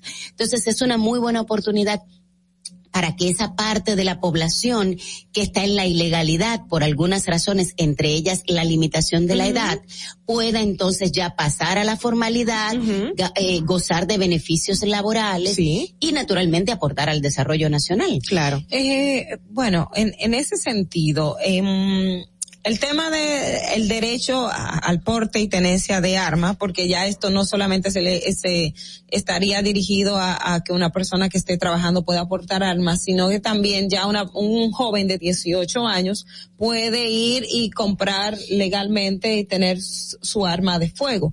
Esto en términos de seguridad, eh, ¿es bueno o es malo? Tomando como referencia el tema sola, eh, precisamente de la criminalidad en nuestro país. En primer lugar, no es un derecho. En el caso de la República Dominicana, el acceso al permiso de porte y tenencia de armas es una licencia, una autorización que el Estado te da después que tú cumples muchos otros requisitos, entre los que estaba la limitación de la edad. Pero eh, recordemos que República Dominicana, a diferencia de países como Estados Unidos, el acceso a las armas no es un derecho. Usted tiene que mostrar que tiene actitud y aptitud con P, como decía una profesora mía, para poder portarla. Y entre los requisitos que hay que cumplir está que la prueba antidoping, prueba psicométrica. Recordemos que ahora con la, con esta nueva ley, además usted tiene que tomar entrenamiento en un polígono de tiro, en una escuela de, de, de tiro. Tiene que hacer su evaluación y llevar su certificación, más no tener antecedentes delincuenciales y muchísimos otros requisitos más. Pero aparte de eso, como desde el año 2006, República Dominicana tiene un decreto que prohíbe la libre importación de armas de fuego y municiones. Entonces, un arma de fuego en República Dominicana, el acceso también es privativo porque cuesta mucho dinero. Entonces, no es que con el hecho de que se haya liberado el tema de la edad, las personas van a ir como que en loca caravana a comprar armas. Además, Recordemos, jóvenes, que en República Dominicana el principal problema son las armas ilegales. Ujú. Bien lo planteaba el señor ministro de Interior y Policía en el último informe que presentó, que el 67% de las armas vinculadas a hechos de sangre son armas ilegales o en condición irregular, es decir, que te las robaron, que, que le limaron, eh, todo eso. Entonces, ah, para completar esa inquietud que tú tenías, de alguna manera realmente aporta a la seguridad en el sentido de que hay una franja gris que estaba debajo de la legalidad que ahora va a poder tener registro. Recordemos que en República Dominicana el que tiene su arma de fuego legal no le gusta andarse metiendo en problemas. Los principales problemas son con las armas ilegales y los muchachos en los barrios de todos modos ya la tenían. Eso iba a decir, a pesar de esta disposición que sale ahora, de que estos jóvenes en esta edad pueden tener armas legalmente, eh, mucha gente en ese principio decía, eh, esto va a reducir que jóvenes eh, delincuentes o criminales tengan acceso a armas de fuego y se va a reducir la criminalidad en la República Dominicana. Pero esto realmente va a ocurrir por esta disposición. No, claro que no, no necesariamente. Porque es que el tema de el combate a las armas de fuego en manos ilegales es muy complejo. Porque lo primero es que República Dominicana, bueno, en ningún país del mundo, tiene estadísticas de la cantidad de armas ilegales que tenemos, porque precisamente no hay registros. Lo único que nosotros tenemos en República Dominicana es que de cada cinco casos, de, de dos a tres armas son ilegales. O sea, De pero, casos de criminalidad. Por supuesto, de casos de hechos de sangre, no necesariamente tiene que ser de, de criminalidad. criminalidad. De dos a tres de cinco. Porque puede ser de, de violencia. Recordemos que en el caso de República Dominicana, la mayor cantidad de hechos de sangre que tenemos se dan en espacios de convivencia, no necesariamente por delincuencia común. Solamente un 33% es por delincuencia común. Claro, ahí tampoco es que eh, vamos a como que a dormirnos en los laureles. También yo, en mi opinión como especialista, entiendo que tenemos una dificultad que superar en el tema de las estadísticas, porque en los el, cuando se habla de violencia en espacios de convivencia, el parámetro que se toma a nivel internacional es que el victimario y la víctima se conocían. Ajá. Perfectamente puede ser de violencia doméstica, violencia intrafamiliar, pero en República Dominicana cuando se pelean por un punto de droga y el delincu- y el matador conocía al otro, eso. se conocían. Entonces Ajá. ahí yo creo que tenemos que hacer un esfuercito adicional y, y- y clasificar bien esa parte de las estadísticas para poder determinar específicamente la cantidad de hechos violentos que tenemos en espacios de convivencia porque se da entre vecinos por un parqueo, por, por una muchachona que miraron en un, en un, en una fiesta.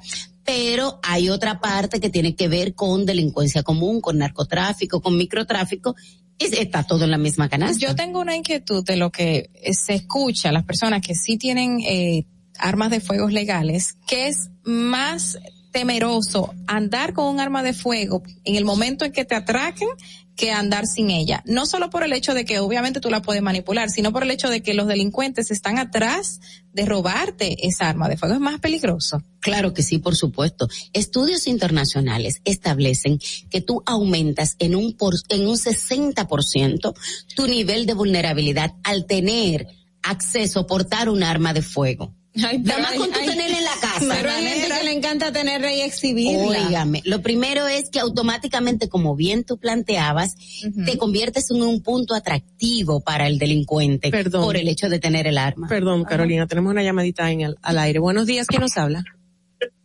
Hola, buenos días, José Jiménez, desde Nueva York. Hola, José. Adelante. A la, profe- a la profesional que está ahí Carolina um, con Ramírez. ustedes, Sí. eh, Carolina Ramírez. Usted es pro que la República Dominicana se desarme.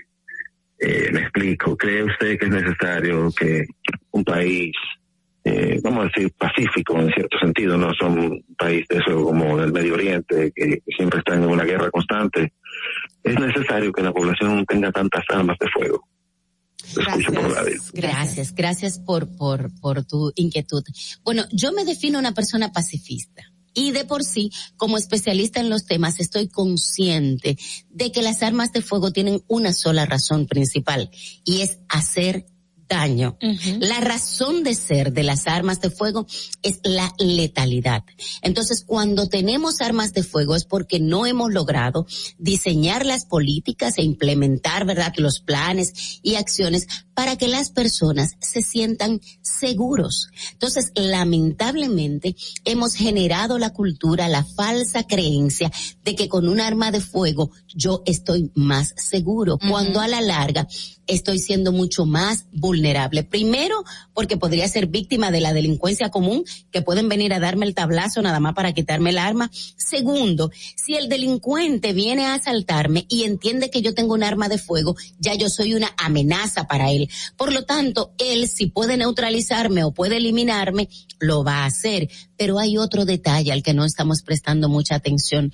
Son los accidentes domésticos. Y los accidentes en, en sentido general, no solamente domésticos, con relación a las armas de fuego. Nosotros no nos imaginemos o no nos imaginamos la cantidad de hechos de, de accidentes fatales que han traído desgracia a una familia porque alguien trajo un arma de fuego. Y en el caso de violencia intrafamiliar, se ha demostrado incluso por estudios realizados en España que cuando hay un arma de fuego dentro de la casa, generalmente la mujer aumenta su nivel Su de nivel de riesgo y de violencia. Entonces, ¿sí o no está de acuerdo con que se desarme el país? En Por respuesta al, al oyente. Por supuesto que sí, claro que sí, claro que sí. Eh, de- siguiendo en este mismo punto, ¿cuántas hay, existe una estadística o existe un registro de cuántos, eh, eh, comercios o, o personas se dedican a la venta de armas de fuego en República Dominicana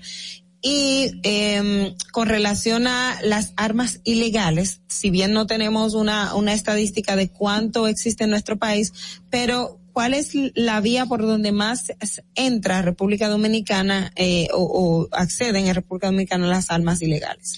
Bueno, voy a empezar por esa que es la más fácil, por la frontera, solo que por todas las fronteras, porque República Dominicana, cuando pensamos en fronteras se nos ocurre que nomás es Haití, pero República Dominicana tiene frontera terrestre, frontera aérea y frontera marítima. Por lo tanto, por supuesto que como estamos en un pedazo de isla, siempre van a llegar por las fronteras, porque nosotros Pero no ¿cuál es, producimos cuál es la, más, la más frecuente? ¿Nuestra frontera con Haití o viene por otras vías, ya sea eh, marítima o, por el aire, pero no por Haití? Bueno, eh, el caso de Haití, naturalmente, tenemos una frontera altamente porosa y por ahí entra cualquier cosa. O sea, cualquier cosa entra por ahí. Pero también hemos visto importantes casos de personas que en, en importaciones legales meten, e in- introducen no solamente las armas, también las municiones Las de manera ¿Qué se- Pero por otro lado, hay un alto porcentaje de esas armas que son las reportadas robadas. O sea, tú reportas el arma robada, esa arma era legal, pero cae en la irregularidad, cae en la ilegalidad. Y hay muchas de esas que están en el, en- en el mercado. ¿Cuál es el proceso actual para que un ciudadano eh, pueda tener un arma? ¿Y qué seguimiento se le da a esa persona si está apta o, o qué sé yo para manejar el, el arma? Claro, bueno, precisamente el proceso de renovación de licencia de armas, dependiendo de lo que corresponda, cada, cada periodo de tiempo es precisamente para eso. Tú tienes, bueno, la, la nueva ley establece que tú tienes que cumplir una cantidad de requisitos, tienes que pagar unos impuestos. Ahora, el proceso después de la pandemia, pues es mucho más práctico. Tú entras a la página del Ministerio de Interior y Policía, digitas tu cédula y empiezas a cumplir una cantidad de, de procesos. Van, el sistema te va a verificar si tienes antecedentes delincuenciales, por ejemplo. Si tienes antecedentes eh, delincuenciales o judiciales, automáticamente ya estás eh, eh, eh, descargado. Entonces luego siguen otras pruebas.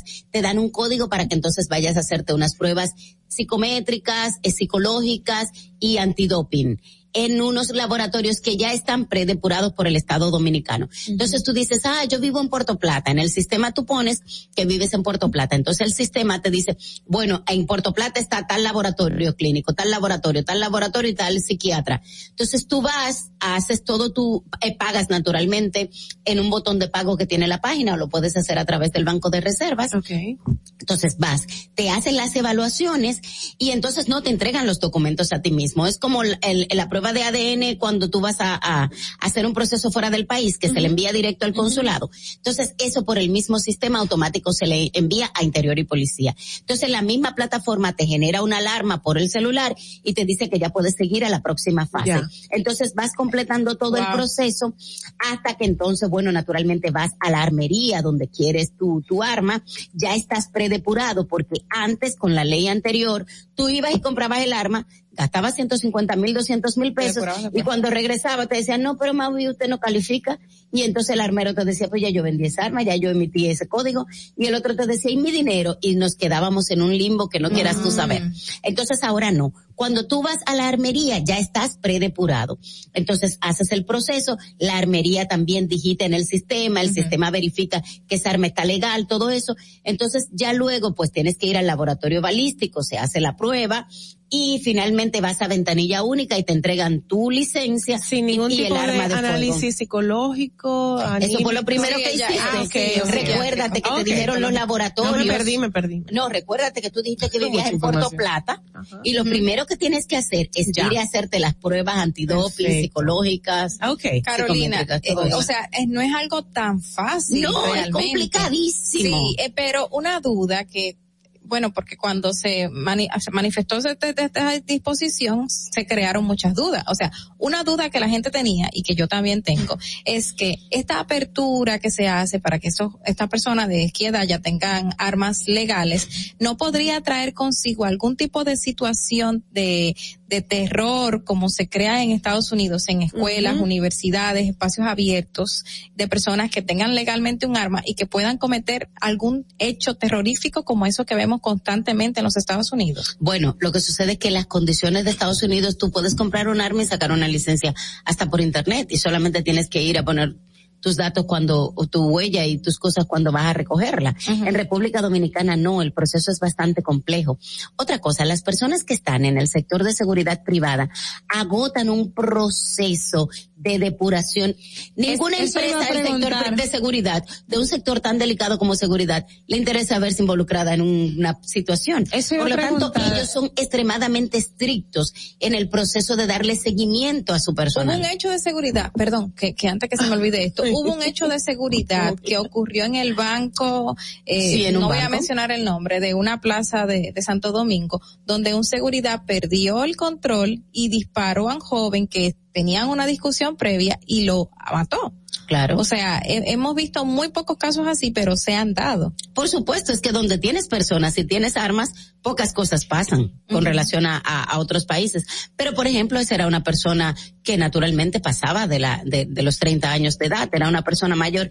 De hecho, ustedes nos han dado cuenta que gran parte del personal que se dedica al tema de seguridad privada en República Dominicana es bastante adulto. Es, ahí, ahí va mi pregunta de cómo se, se si el procedimiento para las empresas convertirse en eh, comerciantes de, armas de fuego y también el tema de la edad de las personas, especialmente los lo seguridad, como uno los conoce, la edad de las personas que trabajan en esos lugares, o sea, usualmente son adultos mayores y Bueno, lo que pasa es que como había una limitación de la ley de que antes de 30 años no podías empezar a dedicarte a ese tema, pues por supuesto que lo- la mayor cantidad que teníamos era personas mayores. Ahora existe la posibilidad de que mucho más personas con mayor vigor, ¿verdad?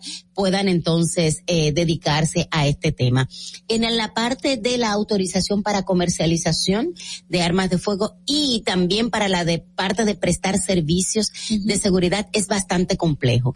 La empresa tiene que constituirse, tiene que completar con muchos requisitos en la superintendencia de seguridad eh, eh, privada y de vigilancia y seguridad privada. Y, y requiere también algunas autorizaciones del Ministerio de Interior y Policía, porque recordemos que como el Ministerio de Interior y Policía es el responsable de la seguridad pública a lo interior en todas las fronteras, o sea, e- en la parte intrafronteriza, quiero decir, entonces el acceso a armas de fuego en la población civil es responsabilidad del Ministerio de Interior. Pero la superintendencia, que depende del Ministerio de Defensa, es quien regula las empresas del tema de seguridad. Carolina, ¿te podemos contactar por dónde en las redes? ¿Cómo te podemos, eh, cómo podemos llegar a ti? Bueno, yo aparezco en todas las redes como arroba mujer seguridad. en facilito. Instagram, Twitter, Facebook, en mi canal de YouTube. Y frecuentemente las personas me escriben algunas inquietudes, así que si usted tiene alguna pregunta o, al- Ok. o quiere plantearme algún caso, pues usted me envía un mensaje directo, arroba mujer Excelente. seguridad en Instagram o Twitter. Y, yo bueno, con muchísimo gusto le Te respondo. agradecemos que haya estado con nosotros y que nos respondiera la, la interrogante, el tema principal que fue el, las armas de fuego con los, con la, la cuestión de la edad, que ya me- nos acaba de decir que pueden eh, acceder a un arma menores de 30 años. Así es. Así es. Gracias por darnos toda esa información, por estar con nosotros y esta es tu casa para cuando quieras volver. Ya tú sabes, esta es tu, tu casita, ¿ok? Claro, muchísimo. Y con el Y café sin tan armas, rico, sin- ah, no con el café tan rico que brindan aquí, con razón. Señores, volvemos ya, vamos a una pausa. Atentos, no te muevas de ahí. El breve más contenido en tu distrito informativo. Síguenos en nuestra cuenta de Instagram para mantenerte informado de todo lo que sucede en el programa. Arroba Distrito Informativo. Ahí mismito donde estás. O tal vez aquí, recostado bajo una mata de coco. O en la arena tomando el sol. O dentro del agua, no muy al fondo. O simplemente caminando por la orilla. Ahí mismo, abre tu nueva cuenta móvil BH de León. 100% digital y sin costo. La creas en minutos con cero pesos desde móvil banking personal. Ábrela donde quieras. Solo necesitas tu celular. Banco BH de León. La República Dominicana había perdido la confianza en nuestras instituciones. Por los dominicanos y dominicanas, esta administración ha asumido el compromiso de abrir las puertas de la transparencia, de la integridad y del control. Es por eso que la Contraloría General de la República Dominicana ha implementado nuevos controles para llevar eficiencia y garantizar la buena ejecución de los fondos públicos. Conoce más en www.contraloría.gov.do. Gobierno de la República Dominicana. Tu primer hogar te llena el corazón. Los expertos hipotecarios de la Asociación Popular de Ahorros y Préstamos están listos para asesorarte a la hora de adquirir tu préstamo hipotecario. Y puedes decir, mi casa mía de mi propiedad. Tenemos tasas fijas desde 6.95% y con plazos hasta 20 años. Solicita tu préstamo hipotecario a través de la primera web hipotecaria del país. Accede a pap.com.do slash hipotecario. Disfruta de nuestro contenido en tus podcasts favoritos. Encuéntranos como Distrito Informativo en Spotify, Apple Podcasts, Google Podcasts y en tu Alexa de Amazon. El país demandaba justicia. Porque algunos se creían intocables. Pero esto cambió. Inmediatamente nombramos una Procuradora General independiente para enfrentar la impunidad y la corrupción sin culpables favoritos y sin vacas sagradas. Para recuperar lo que te pertenece. Por primera vez tenemos un gobierno que no interviene en el Poder Judicial. Estas no son promesas, son hechos cumplidos. Ahora sí, vivimos en un país más justo. Estamos cumpliendo. Estamos cambiando. Gobierno de la República Dominicana. Si quieres participar en el programa, envíanos tu nota de voz o mensaje escrito al WhatsApp 862-320-0075. 862-320-0075. Distrito Informativo. ¿Viste qué rápido? Ya regresamos a tu Distrito Informativo. La hora estilar ha llegado. Por eso te traemos la entrevista del día en tu Distrito Informativo. Inmediato estamos ya con nuestro próximo entrevistado para el día de hoy, nuestro invitado especial y muy rico, como lo dije al principio del programa. Este es un momento muy estelar y muy rico. Te da risa, Ogla. Señores, con nosotros Hugo Vera Cuarto. No Hugo, es Hugo Cuarto, verás. Hugo Cuarto, ah, me lo pusieron al revés. Me lo pusieron al revés. Se ha quedado, se ha quedado como fijo. Ok, eso. es Hugo Cuarto Veras. ¿Por qué la, por qué la diferenciación Hugo así? Cuarto, bueno, Ajá. nosotros somos varios Hugo en la familia. Ajá. Y el mío, yo soy el cuarto. Ok. Y ese es mi segundo nombre realmente, Hugo Cuarto ¿En Veras. serio? Hugo. Sí. Y hay un quinto. Un no hay un quinto ni hay un tercero, pero tienen otros segundos nombres normales, de gente como So, ese, es, normal. ese es tu segundo nombre. Ese es mi segundo nombre, cuarto. Mi papá quiso diferenciarlo, parece que se habían acabado los segundos nombres y dijo, vamos a ponerle un número a este. Hugo, venim- vienes a hablarnos sobre algo novedoso en la línea de Hugo Pork, que es Sí. una línea de embutidos muy rica que ya ha dado mucho a conocer en nuestro país y muy buena, muy buena aceptación ha tenido en el público, de verdad. No lo digo porque estés aquí frente a mí, pero en esta ocasión viene algo con algo cuadrado. ¿Cómo así? Bueno, ahora ya los desayunos están cuadrados aquí. con nosotros.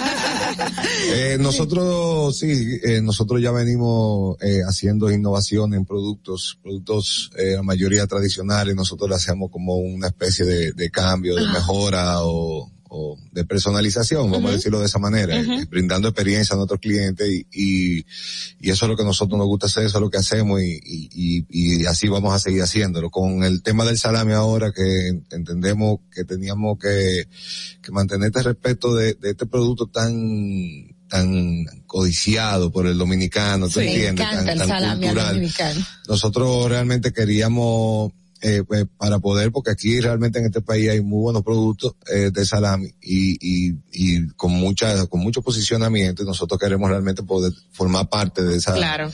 ¿tú entiendes? Sin ánimo de entrarnos eh, eh, a trompar, como dice, con nadie, sino que ponernos aquí y, y brindarte o un producto diferente, quizás que si tú lo estabas buscando no lo encontrabas, ahora ya lo tienes.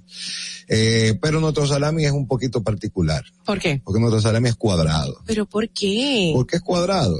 Es cuadrado. O sea, yo te puedo dar un viaje de, De por qué. de, de por De qué, razones. eh, a nivel práctico y del día a día. Por ejemplo, tú lo pones en la nevera y no se rueda. Ah, especial. Tú lo pones en una esquina y eso tú lo pones uno arriba de otro, el salami. Está bueno, está cinco Y bueno. no se te van a caer, tú entiendes, ese tipo de cosas. No, pero ah, realmente es, un, es cuadrado. Nosotros quisimos realmente hacer un, un diseño diferente del salami. Eh, para que la gente lo pueda reconocer y eso.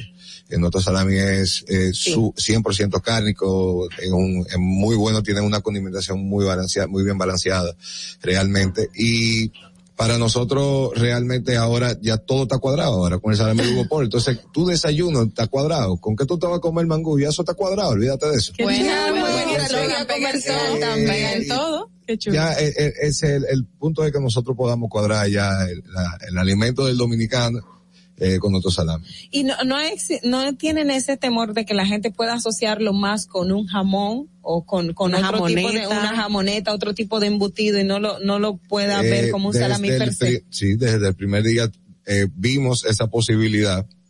Pero realmente no se llama jamoneta ni se llama jamón, se llama salami. Entonces, al Ok. final, y va a estar en la misma nevera igual que los salamis. Al final, el tema de la percepción va, va a existir, pero cuando tú lo pruebas, tú sabes muy bien que te estás comiendo un salami. Estamos hablando que esto está asequible para todo el mundo, es para todo el target, para todos. A todo el mundo, todos. ya está, ya está. ¿Y dónde lo conseguimos? En el supermercado nacional y Jumbo, nosotros como marca tenemos una exclusividad con, con esa cadena. Ok. Eh, eh, ya en el país completo está disponible, o sea, ya po- pueden ir ahora mismo a buscarlo y lo van a encontrar. Excelente. ¿Y quiénes, te- quiénes son los, los suplidores de ustedes? O sea, ¿cuál es, qué región en el país, de quién ustedes se suplen? Nosotros nos suplimos a nivel local, eh, nosotros tenemos proveedores, eh, eh, CCN, el mismo CCN es nuestro proveedor principal de materia prima. Ok. Eh, y la verdad es que nosotros tenemos unas exigencias bastante estrictas que eso nos, nos limita también a poder tener una, una capacidad o una, un volumen en la calle bastante alto porque nosotros somos muy estrictos con la materia prima que compramos y, y hoy en día eso está bastante limitado. Eh, Esto entonces, eh, quiere, porque iba a preguntar la proyección o cómo está en el mercado internacional. Actualmente su público es solamente República Dominicana o ya el, el nosotros estamos- mercado. sí, claro. Eh, nosotros como país, eh, a nivel de cerdo, no voy a hablar por otra proteína, pero a nivel de cerdo no, no tenemos permitido exportar eh, prácticamente a ningún lado. Oh. Eh, entonces, ¿qué nosotros hicimos? Nosotros ya cerramos unas negociaciones que ya tenemos fecha de lanzamiento que el 15 de enero ah, del próximo año, ya nosotros empezamos a vender en Estados Unidos, produciendo en Estados Unidos ¡Ay, qué eh, bien! todos nuestros productos y también vamos a estar el mismo 15 de enero Ajá. por pura coincidencia se da también el lanzamiento de las ventas en Guatemala y en El Salvador. ¡Epa! ¡Qué produciendo chulo! también allá. ¡Ay, felicidades! Ese Ese, es muy es buen logro. paso, sí. Eso es una marca ya entonces Gracias. también país. Va a ser. Bueno, Tiene que ser, sí. Gracias, si ya se está sí. expandiendo, va a ser, eh, ¿Y adelante. dónde se pueden encontrar estos eh, embutidos? ¿Dónde lo pueden encontrar? ¿En qué locales? ¿Dónde la gente puede ir a buscar Hugo aquí, aquí en el país, Ajá, en el país. todo supermercado nacional, en todos los jumbo. Eh, lo- el salami ahora mismo solamente está en, en Nacional y Jumbo. Eh. Pero no, como marca, porque el salami es refrigerado y todas las neveritas que nosotros tenemos colocadas de manera estratégica son congeladas. Entonces todavía estamos buscando ver cómo que lo vamos, cómo vamos a, a- a suplir esos puntos. Pero nosotros también tenemos puntos de venta en las farmacias Carol. Eh, tú puedes comprar un chicharrón en la farmacia Carol y también puedes ir a las estaciones Next y también están Yo lo vi igualito aquí a un queso, un queso frito. Ah, esto te iba a preguntar, Yo ¿cómo dije, luce? ah, Ok, cuadrado, pero ¿cuáles son los colores distintivos de la misma línea? Verde, en Ah, negro con verde. Busca la foto. El- Yo el- lamento, el- la verdad que el- pensé que ya ten- No, tenía no, no, que el estar aquí. es como negro verde, pero cuando se Wow. fríe eso está buenísimo. No, no, no, eso es un escándalo. Eso es Yo estoy loca aquí con eso. Es No, pero nos quedamos con ganas de probarlo, pero lo vamos a No, probar. no lo van a traer, ya soy bien ahora de Ay, tan bello. Hugo Cuarto Veras, muchísimas gracias por estar con Gracias nosotros y traernos esta buena nueva para todos los dominicanos. El salami cuadrado disponible en Jumbo y en, En el Nacional. la en el. Nacional. Perfecto, muchísimas gracias. Gracias, gracias a ustedes. Volvemos ya. Gracias. A qué corazón. Atentos, no te muevas de ahí. El breve más contenido en tu distrito informativo.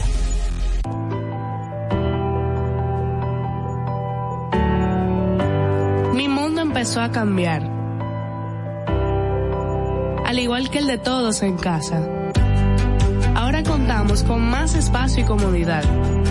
Y nuestro único interés es pasar más tiempo juntos. Pero aunque las cosas ahora son diferentes, podemos hacerlas a nuestra manera.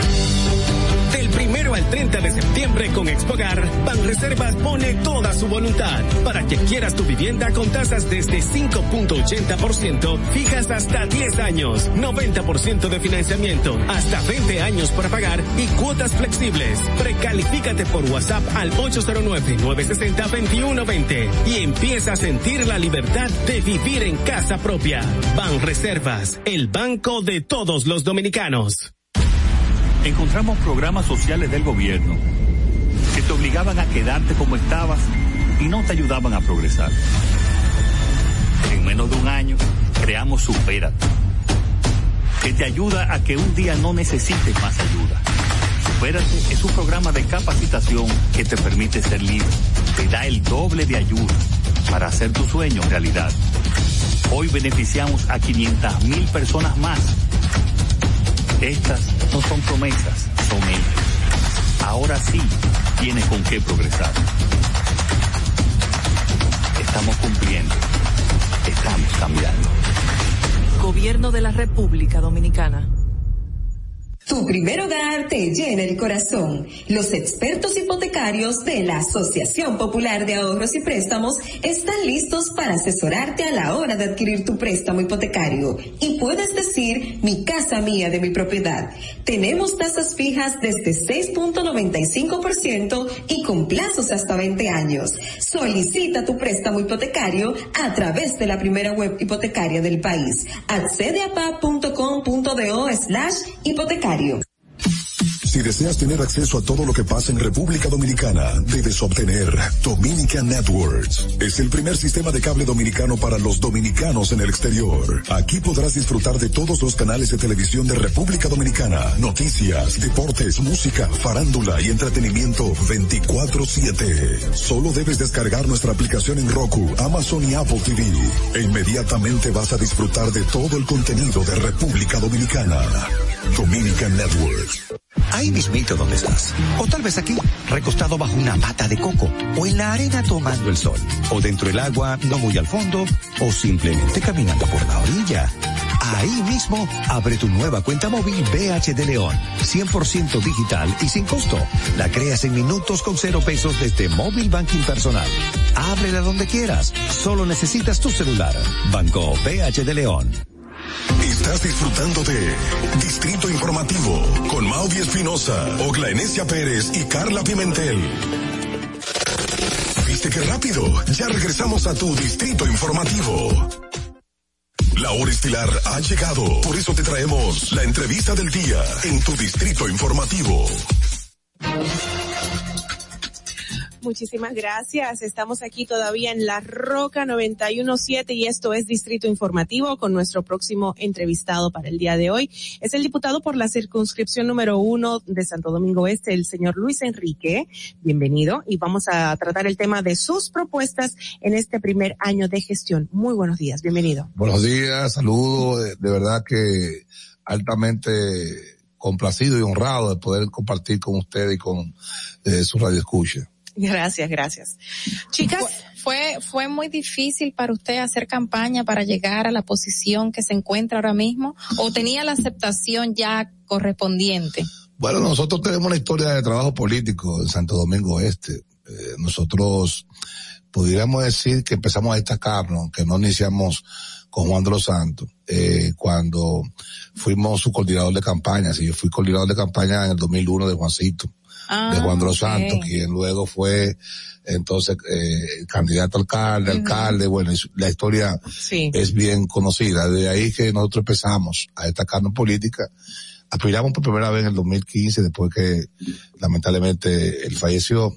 Eh, ganamos esa elección en 2016-2020 y fuimos reelectos en el 2020. Eh, ahora de nuevo para ya una- es su segunda. mi segundo periodo Segundo ya como, como diputado, así es. Bueno, Luis, eh, usted ya tiene dos periodos, pero definitivamente usted saltó a la palestra pública, a todos los medios de comunicación, porque sometió un proyecto muy polémico y, tra- y, y- y- Controversial. Y Sí. controversial. Esto de, de pedir cédula o documento de identidad en las cabañas o en los hoteles, o sea, la gente solamente ve cabañas, pero habla de moteles y todo esto O sea, de eh, eh, para dos de la vida, o sea, mira cómo yo tengo que hacer la historia de donde yo vengo, o sea, desde el 2001, del 95, haciendo eh, trabajo político y, bueno, por un proyecto controversial, pues, pues entonces hemos tenido que estar eh, visitando todos los medios de comunicación eh, que nos han invitado a tratar el tema y nosotros gustosamente lo hacemos. ¿no? Pero ¿dónde surge ese proyecto? Exacto. Bueno, nosotros como legislador, ¿no? Eh, tenemos un compromiso para someter, proponer cosas que entendamos que el país tiene que ir mejorando. Yo creo que el aspecto moral eh, es un asunto que nosotros tenemos que irlo viendo desde el punto de vista de ir trabajando en valores. Para mí, el tema de nosotros eh, tener escondiste, escondite eh, propiciado por el Estado que le cobramos patentes, que le cobramos impuestos, eh, es, un, es un asunto que no puede ser en un país que, eh, que quiere desarrollarse. O sea, hay que desarrollar este país con una, una, una sociedad de valores. Pero ¿y cómo impediría la entrada de, o sea, el pedido de cédula para los valores? Exacto, ¿cómo, ahí, ahí, radica el, el, interés capital de, de, este, de, este asunto. ¿Es inmoral ir a un motel? No, no, no, no, no es inmoral. Lo, lo inmoral es, que el motel que paga impuestos permita que entre menores de edad eh, a, la, a la cabaña cuando está prohibido en el código de menor.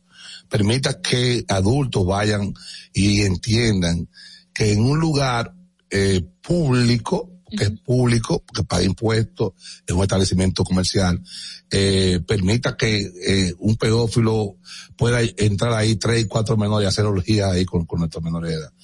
Que un lugar público sea un, el escondite perfecto para que los delincuentes que están siendo buscados por la policía encuentren en ese lugar eh, y de verdad van a colaborar con eso. El, lugar ideal perfecto para esconderse de la autoridad, como ha pasado como, eh, eh, con muchos casos que han sonado, con lo que se, han podido ver. Y yo creo que nosotros, eh, con este requisito, que deberá pedírsela a todos quienes visiten eh, los moteles o cabañas, eh, vamos a poner un, un impedimento para que se sigan cometiendo fechorías en estos establecimientos. ¿Y esos comerciantes se han acercado a usted, han tenido reuniones, han hablado del tema? Realmente no. Realmente no, no, no, Ni tampoco es de, nuestro interés, porque nuestro interés no es sentarnos a, conversar. Después más interpretar ya el, el, el proyecto que es firmado por más de 25 diputados de toda la bancada política como coproponentes, eh, está en la Secretaría General y va a ser conocido en una comisión que ya ella hará la diligencia correspondiente, convocará vistas públicas y ahí podrán ellos ir a la Cámara y poner su punto de vista. En, en sentido práctico, ¿cómo eh, se pudiese eh, ejecutar ese proyecto? Por, eh, usted habla precisamente del tema de eh, no menores eh, de edad en un en, en una cabaña, en un motel pero ¿cómo, cómo en la práctica cómo sería? Porque, por ejemplo, tenemos la ley, el, el Código de Niños, Niños y Adolescentes que no penaliza relaciones sexuales entre menores de edad que no se lleven más de cinco años, por ejemplo. Entonces, ¿cómo, cómo en la práctica se va a operativizar esa parte? Entiendo el espíritu de lo que usted está planteando. Yo lo que estoy viendo cómo no vulnerar otros derechos fundamentales que tienen las personas como tal a la hora por ejemplo, derecho fundamental, por ejemplo, como el derecho de la intimidad. Correcto, usted tiene el derecho a la intimidad, eh, eh, lo establece el artículo 44, en su residencia, en eh, eh, eh, lo que son sus comunicaciones, su, su correspondencia. Lo dice la, la Constitución de la República. Pero estamos hablando de un lugar o sea que en un baño de un restaurante yo no tengo privacidad. Perdón, estamos hablando de un lugar eh, que paga impuestos en un, restaurante, en un restaurante. Claro, de un lugar, claro. Usted puede llegar, usted tiene derecho a la privacidad, pero usted está siendo ah. identificada allí. Usted va a un hotel mm. de aquí de la ciudad, del centro de la ciudad, y usted va, paga eh, por un servicio y usted entra a una habitación. Ahora usted se identificó. Y ahí que está el, asunto. O sea, a, ti no te va a violar tu privacidad porque tú estás ahí adentro. Ahora tú tienes que identificarte. El Estado tiene que saber. Y los empleados de esos moteles van a colaborar realmente. Ahí está entonces el otro. Esto me recuerda como la medida de las temperaturas en los centros que uno entra en un local comercial, qué sé yo, y no hacen nada, ni ven siquiera la parada. Ahí está el otro asunto que se ha revelado con, con, con, con eh, el proyecto controversial, como la gente le llama. Y es que la gente cree que su identidad está protegida, no está protegida, porque usted llega, por ejemplo, a, a una cabaña con su vehículo, ¿qué hace una persona, por ejemplo, un empleado? Toma la, ma- eh, eh, la, eh, la, la- la placa, que es, la, que la- el número que identifica vehículo. su vehículo, su vehículo. Y mañana puede ir el, el teniente del ICRIM de la zona y vulnera entonces también, entonces ahí está, sí está siendo vulnerado el, el derecho a, a la intimidad y esa información. Eh, no, eh, no es una información que es clasificada, que eh, eh, pueda ser dada eh, con facilidad. Pa- Puede ir cualquiera, puede buscar. Y ese empleado puede hacer con ella lo que quiera. Ahora, en este proyecto le planteamos que solo por la orden de un juez, una autoridad competente como la fiscalía en este caso, pudiera ir a buscar esa información y puede ser dada en esas condiciones. Eso, esto, bueno, eso trae mucha controversia porque dirían, no, bueno, eh, un niño de 17 con otra niña de 15 van a ir a cualquier otro sitio a hacer lo que se puede hacer en este tipo de lugares. O un adulto con una menor también va a ir a otro sitio. Entonces, ¿cómo reduciría esto en el impacto que hay entre las relaciones entre adultos y menores? Y, y también eh, y los homosexuales, daño. que se dan las matanzas de los homosexuales también cuando eh, Eh, en sí, hoteles. o se sea, ¿cómo visto. esto reduciría este impacto? O sea, Esto ¿qué va- impacto hace? Esto, sin, esto eh, sin lugar a dudas que va a contribuir, porque tú estás está, eh, eh, cerrando espacio eh, para que puedan eh, generarse este tipo de, de actividades ilícitas.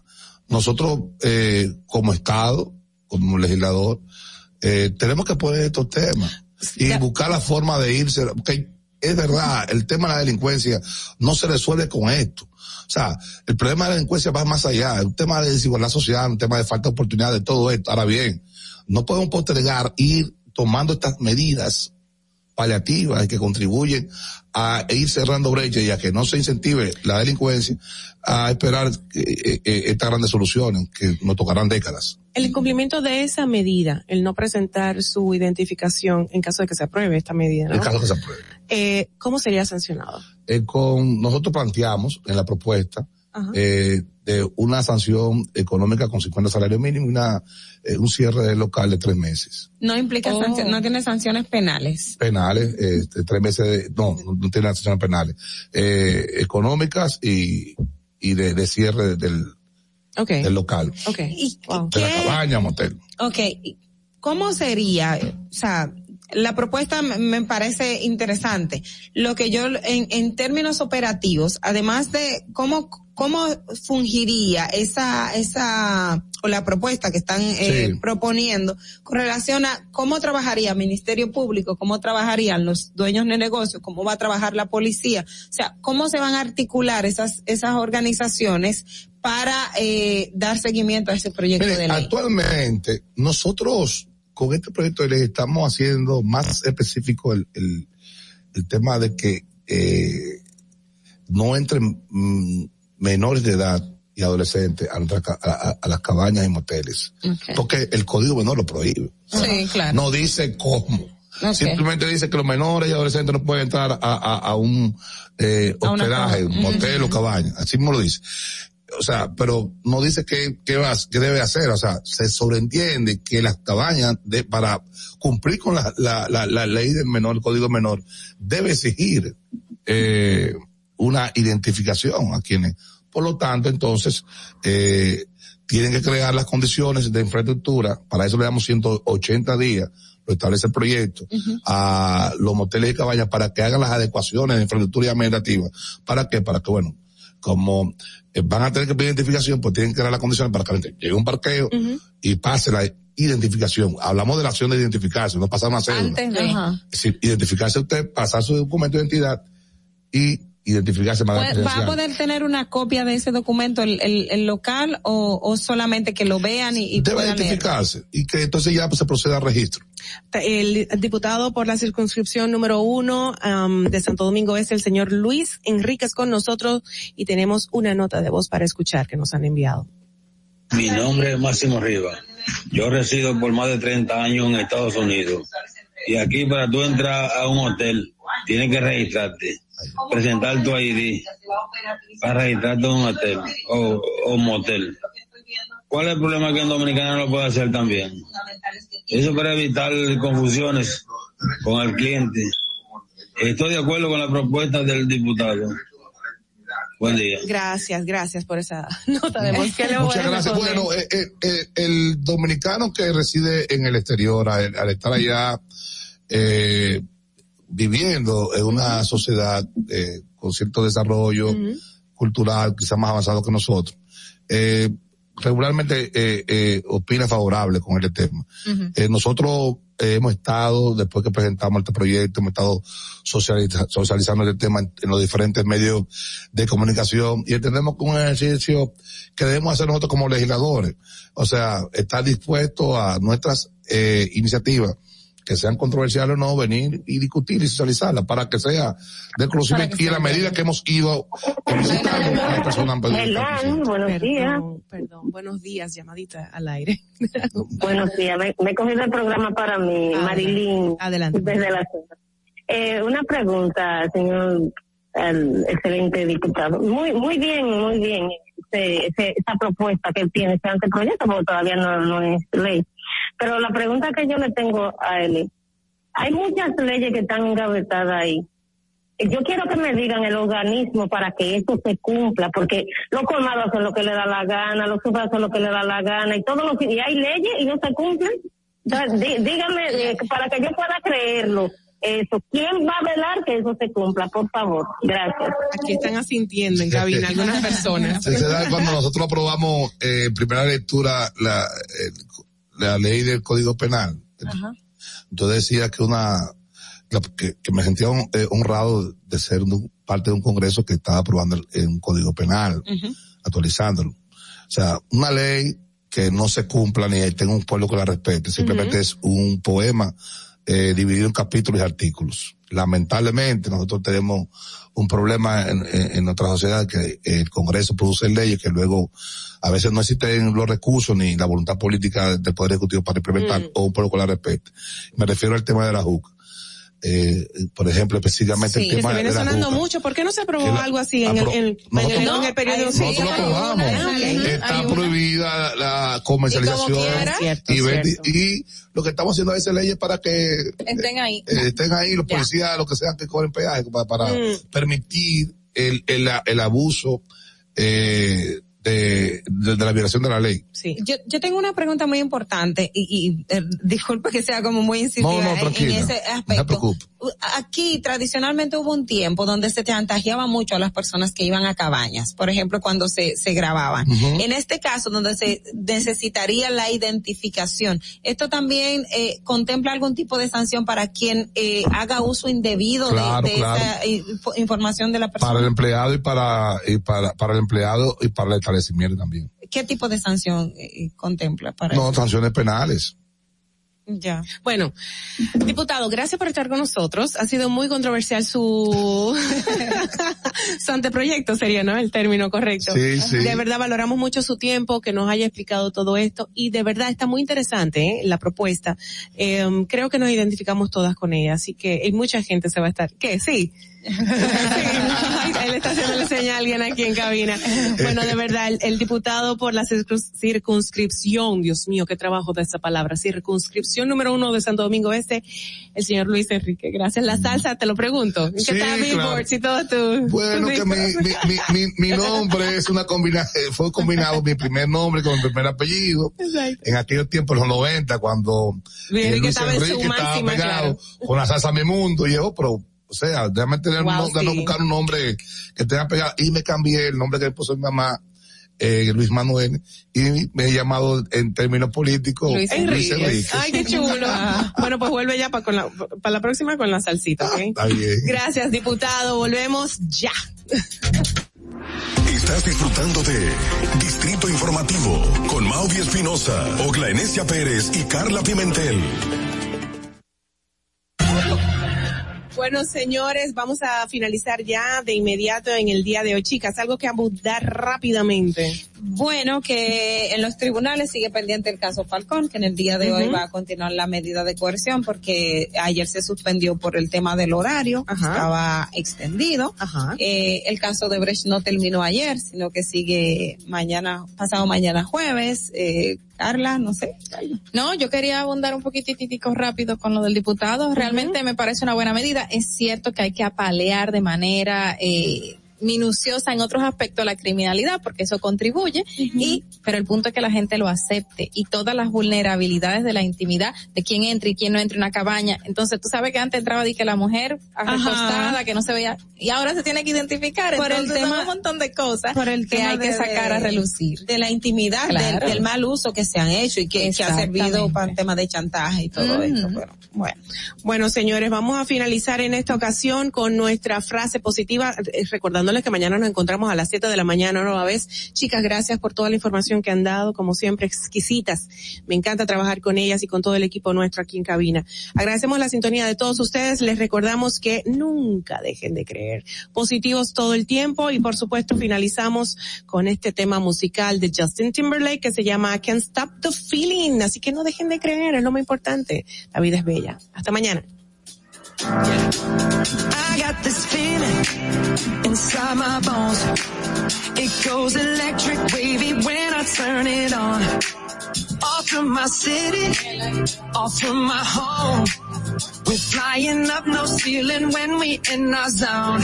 I got that sunshine in my pocket, got that good soul in my feet. I feel that hot blood in my body when it drops. Ooh, I can't take my eyes off of it, moving so phenomenally. You're more like the way we rock it, so don't stop. Under the lights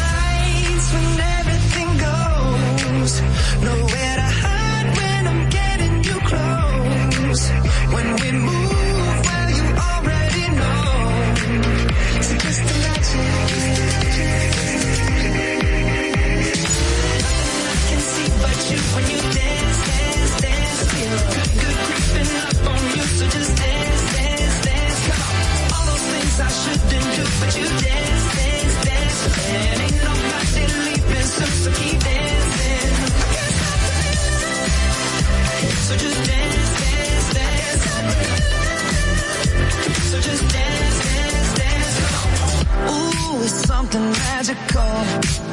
It's in the air, it's in my blood, it's rushing on. I don't need no reason, don't need control.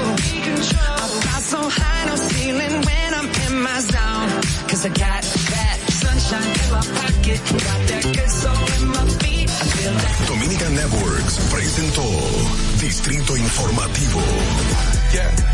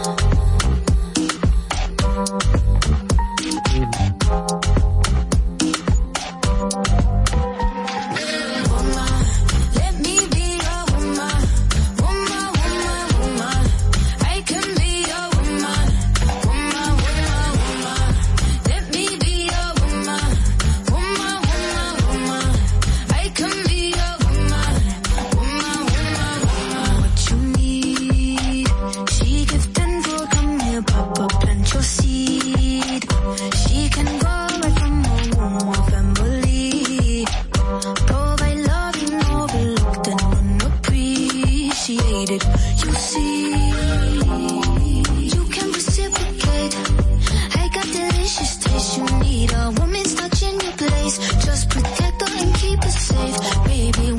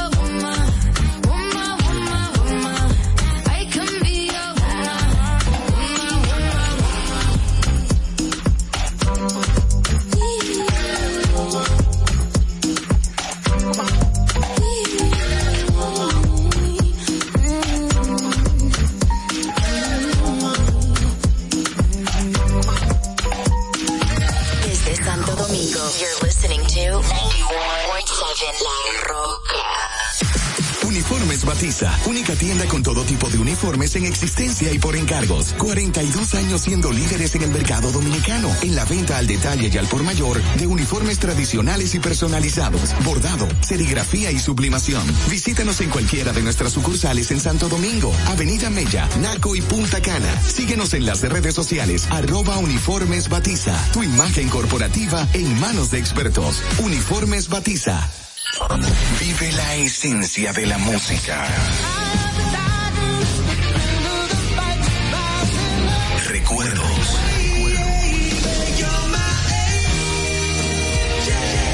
Emociones.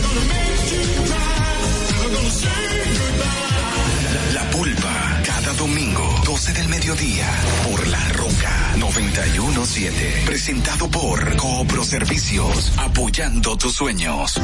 ¿Te enteraste? En Coopro Servicios, las tres últimas cuotas son gratis. Al solicitar tu préstamo para comprar tu vehículo, las tres últimas cuotas son gratis. Además de que te aprueban tu préstamo rapidísimo. El mismo día sales montado, con seguro incluido, sin intereses. Busca más información en nuestras redes sociales como Coopro Servicios RD o llamando al 809-4720777 o vía WhatsApp 809-4720777. No te olvides, en Coopro Servicios, las tres últimas cuotas de tu préstamo de vehículo son gratis. Coopro Servicios, apoyando tus sueños.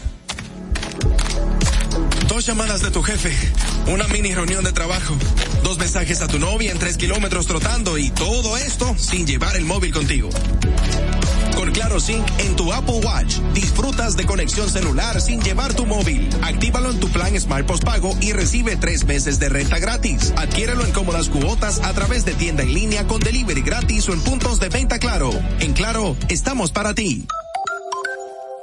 Fast, Fast 5, cinco veces tu internet. Tu internet por tres años, con toda la velocidad de Gigaret Claro. Play aquí, allí to play, play everywhere, where, everywhere, con cobertura en todo el país y roaming incluido a más de 30 destinos de América y Europa. Play al hablar, al hablar de deportes, deportes al bailar, bailar es smart. Smart Play, Play Smart, con más de 20 redes libres incluidas. Nuevos planes Smart Play de Claro. Tu vida siempre en Play. Disfrútalo con la mayor velocidad y cobertura del país. En Claro, para ti. Ahora en La Roca, el, el- éxito